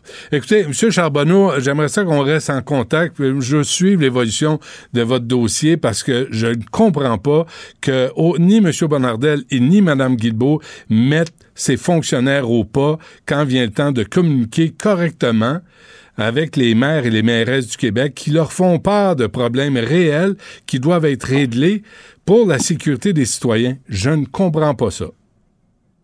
Ben, je suis d'accord avec vous, puis ça va me faire plaisir de vous tenir au courant du, du suivi du dossier. Euh, moi, j'ai eu énormément de réunions depuis un an et quelques, 14 mois pour être exact avec vous. Euh, j'ai été élu au début de novembre, puis dès le 21 novembre, j'étais assis avec le MTQ pour essayer de trouver une solution au problème. Donc oui, euh, je travaille énormément là-dessus. Hmm. Ça va me faire plaisir de faire le suivi avec vous. Bon, mais faisons ça, restez zen, euh, puis on va voir comment ça se passe. Et moi, de mon côté, on va demander Mme Guilbeault en entrevue.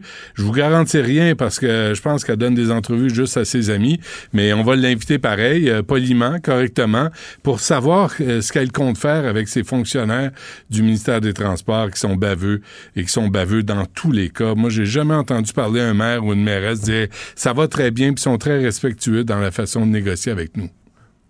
Aucun problème avec ça, Parfait. Pierre Charbonneau, maire de Saint-Damien, merci beaucoup. Bonne chance à vous. Merci beaucoup. Bonne fin de journée. Pendant que votre attention est centrée sur cette voix qui vous parle ici, ou encore là, tout près ici, très loin là-bas, Celle de Desjardins Entreprises est centrée sur plus de 400 000 entreprises partout autour de vous. Depuis plus de 120 ans, nos équipes dédiées accompagnent les entrepreneurs d'ici à chaque étape pour qu'ils puissent rester centrés sur ce qui compte, la croissance de leur entreprise. Rejoignez Benoît Dutrisac en temps réel par courriel. Dutrisac à commercialcube.radio. Sans retenue, sans tabou, Anaïs Gertin-Lacroix. Anaïs, bonjour. Allô, Benoît? Bon, euh, là, il y a Tim Allen qui aurait montré sa bisoune, ça a l'air. Exactement. Donc là, Pamela Anderson nous offrira enfin, ça fait plusieurs mois qu'on sait qu'il y a un livre, un documentaire qui sortira, euh, signé de sa plume, hein, elle qui, suite à, la vidéo, justement, ben, la série plutôt sur euh, Pam et Tommy, qui revenue un peu sur cette fameuse euh, sextape, elle a dit, je vais prendre le taureau par les cornes, Benoît, et je vais raconter ma propre histoire. Donc là, c'est le 31 janvier, mais déjà, comme toujours, hein, on réussit à entendre quelques brides de ce qu'on va découvrir dans le livre ou encore dans la série. Et elle l'a raconté, en fait, que Tim Allen, qu'on a vu, tantôt, je regardais, Benoît, sa biographie, entre ça puis pas faire de film de Noël, je veux dire, cet acteur-là a fait tous les films de Noël inimaginables. Est-ce que tu le replaces? Non, mais c'est... Ah, Tim Allen avait un sitcom aussi, là, où il, ré- il réparait. Son numéro d'humoriste, là, il grognait, puis il disait que les hommes, c'était des... Il a, il a déjà été drôle. Ben, il y a déjà. Ben, moi, je l'associe au film de Noël. Toi, tu vois, sitcom. OK, mais là, t'es malade. Dans les années 90, il était sur le plateau de Home Improvement avec Pamela Anderson. Ça, c'est avant, justement, Alerte à Malibu. Et ce qu'elle a raconté, c'est qu'à un moment, lors du tournage, il était nu avec une grosse robe de chambre sur lui. Et lorsqu'elle passait euh, dans un corridor, il l'aurait regardé, aurait ouvert la robe de chambre pour lui montrer son pénis et il aurait dit, ben, je t'ai déjà vu tout nu. Euh, donc maintenant, toi, tu me vois tout nu, on est quitte et il serait parti. Tu sais, vraiment, là, égalité, Tim Allen est pour ça. C'est un peu niaiseux. hey, c'est niaiseux, là. Donc là, Pamela Anderson est sortie disant, est-ce qu'elle raconte, sais, qu'à ce moment-là, tu sais, elle a été assez traumatisée, je te dirais. Puis, Tim Allen, lui, est sorti disant, non, pas vrai, j'ai jamais fait ça. Mais là, je suis tombée sur un petit bijou tantôt. Est-ce que tu sais c'est quoi le titre de sa biographie? À Tim Allen? Ouais. Non? Don't stand too close to a naked man. Ah. bon, ben, tu rien. tout est dit. Tout est dit. Ça se peut très bien qu'il l'ait pas fait. Mais le titre de la biographie, Benoît, je partais à rire en lisant ça. Je me disais, ça part mal pour toi, mon Tim. Donc, Ouais. nous aurons évidemment plus de détails. Mais euh, c'est ce que Pamela Anderson a dit. Souviens-toi, Charlie Rose a tout perdu là, parce qu'il faisait ça aussi. Euh, il faisait des meetings, là, il faisait semblant de sortir de la, de la douche, puis il était en robe de chambre. Puis, je sais pas ce qu'on a à vouloir tous montrer notre bisoune tout le temps. Hey, pas besoin d'aller aux États-Unis, pas besoin d'un acteur américain pour parler de ceux qui montraient leur bisoune. Mais moi, j'ai même, là, Benoît, des amis plus jeunes dans les bars, exemple, qui trouvaient ça drôle de se montrer leur bisoune. Puis là, les filles voyaient ça, puis ça riait. C'est comme si c'était accepté. Alors que maintenant, écoute, si tu fais ça à Cube, là, t'as perdu ton micro, Ah, tu là, tu comprends? Et- J'ai perdu ma bisoune. T'as tout perdu, Benoît. Ouais. Mais c'est vrai que c'est une, c'était une autre école de pensée. Tu sais, je, je veux pas euh, dire en soi qu'il avait le droit de le faire du tout, mais c'est, c'est ça. C'était une autre époque, mais là, maintenant, Mm. ça, ça ne passe plus. Bon. Alors, euh, quel signe astrologique euh, est le plus généreux au lit? Oh, hey, je me rappelle pas, toi, c'est quand ton anniversaire. C'est quoi ton signe, Benoît? Euh, je vais attendre de voir ta chronique, je vais te le dire après. c'est pas correct. OK, là, je vais te faire au moins une fois semaine pendant un certain temps l'astrologie en lien avec la sexualité. Je te dis parce que chaque signe, Benoît, a vraiment ses caractéristiques sexuelles. Moi, je trouve ça fantastique. Et depuis plusieurs années, euh, ça, je pense que tout le monde un peu qui suit plus ou moins l'astrologie est au courant que le, le, le- j'allais dire le Capricorne, c'est pas du tout ça. Le Scorpion, voilà, est le signe le plus sexuel du zodiaque. OK? Mais là, au-delà de ça, Hmm. si vous avez des taureaux autour de vous, Benoît, on dit que c'est le signe astrologique qui est le plus romantique, alors que dans les signes astrologiques les plus volages, et là, on parle pas nécessairement d'infidélité, mais des signes astrologiques qui aiment ça, tu sais, se, se faire regarder, je te dirais, lorsqu'ils vont prendre un petit euh, martini le vendredi soir. Donc, ça, c'est le Sagittaire et le Gémeaux. Et dans les signes vraiment qui sont les plus généreux au lit, puis bon, gars, moi, mon signe n'est pas là, donc euh, je m'excuse à tout. euh, C'est quoi, toi? tous ceux que- Moi, c'est Lion, OK? Ouais. Je suis- ça a l'air que je suis pas là-dedans. Donc, on a le taureau, qui est le signe, un des signes les plus, euh, les plus euh, euh, ben, généreux. Et le plus de tout, 19 février, 20 mars, si vous avez un anniversaire dans ce temps-là, sachez que ça, c'est le poisson.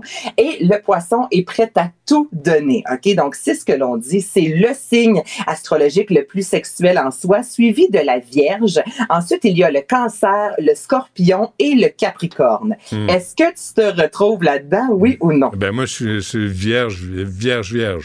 Je suis la virginité incarnée, tu le sais d'ailleurs, hein? Juste à me voir, Ah, tu ben, sais bien. je- Ah, toi, t'es vierge ascendant vierge? Ouais.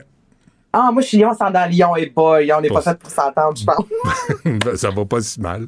Jusqu'à maintenant, je trouve. Ça a déjà été pire avec On a une pas pire relation que Quand ça. même. Moi, je le sais en assis où est-ce que tu te situes, puis toi aussi, fait qu'on est correct.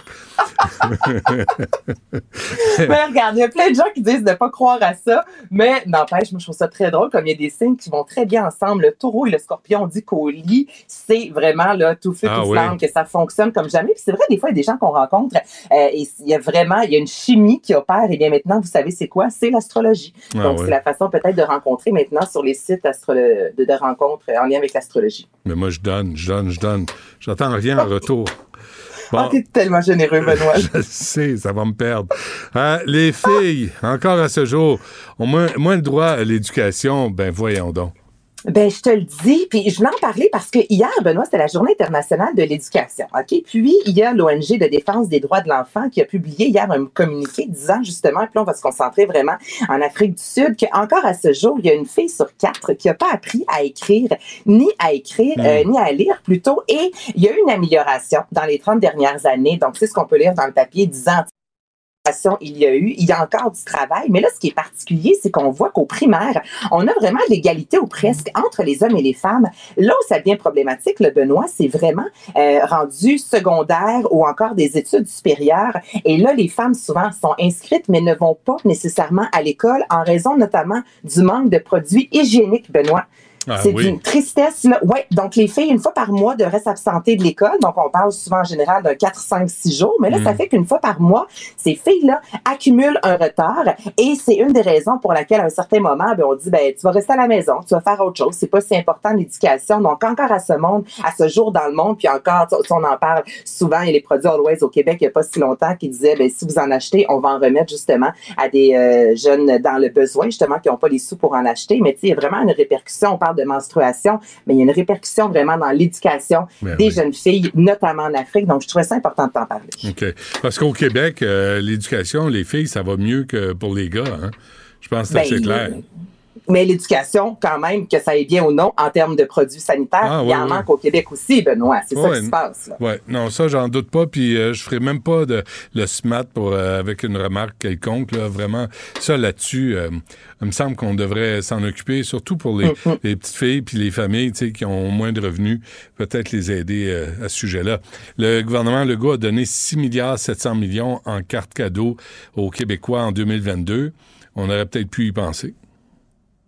Ben, écoute, c'est bien dit. J'ai rien à ajouter, mis à part que tu as totalement raison. Et que je suis vierge à sa langue vierge. Tellement généreux, mon Benoît. Je Là. donne, je donne, je donne sans arrêt. Anaïs, euh, merci pour cette euh, chronique qui me Salut. valorise tellement. là. Je, me- je- je suis tellement mieux dans mes shorts là, depuis que tu m'as dit ça. Ah. merci Anaïs. Merci. merci à Charlie, à Louis-Antoine, à Florence. Et euh, il y a euh, Guillaume Lavoie qui suit à l'instant. À demain, 11h. Cube Radio.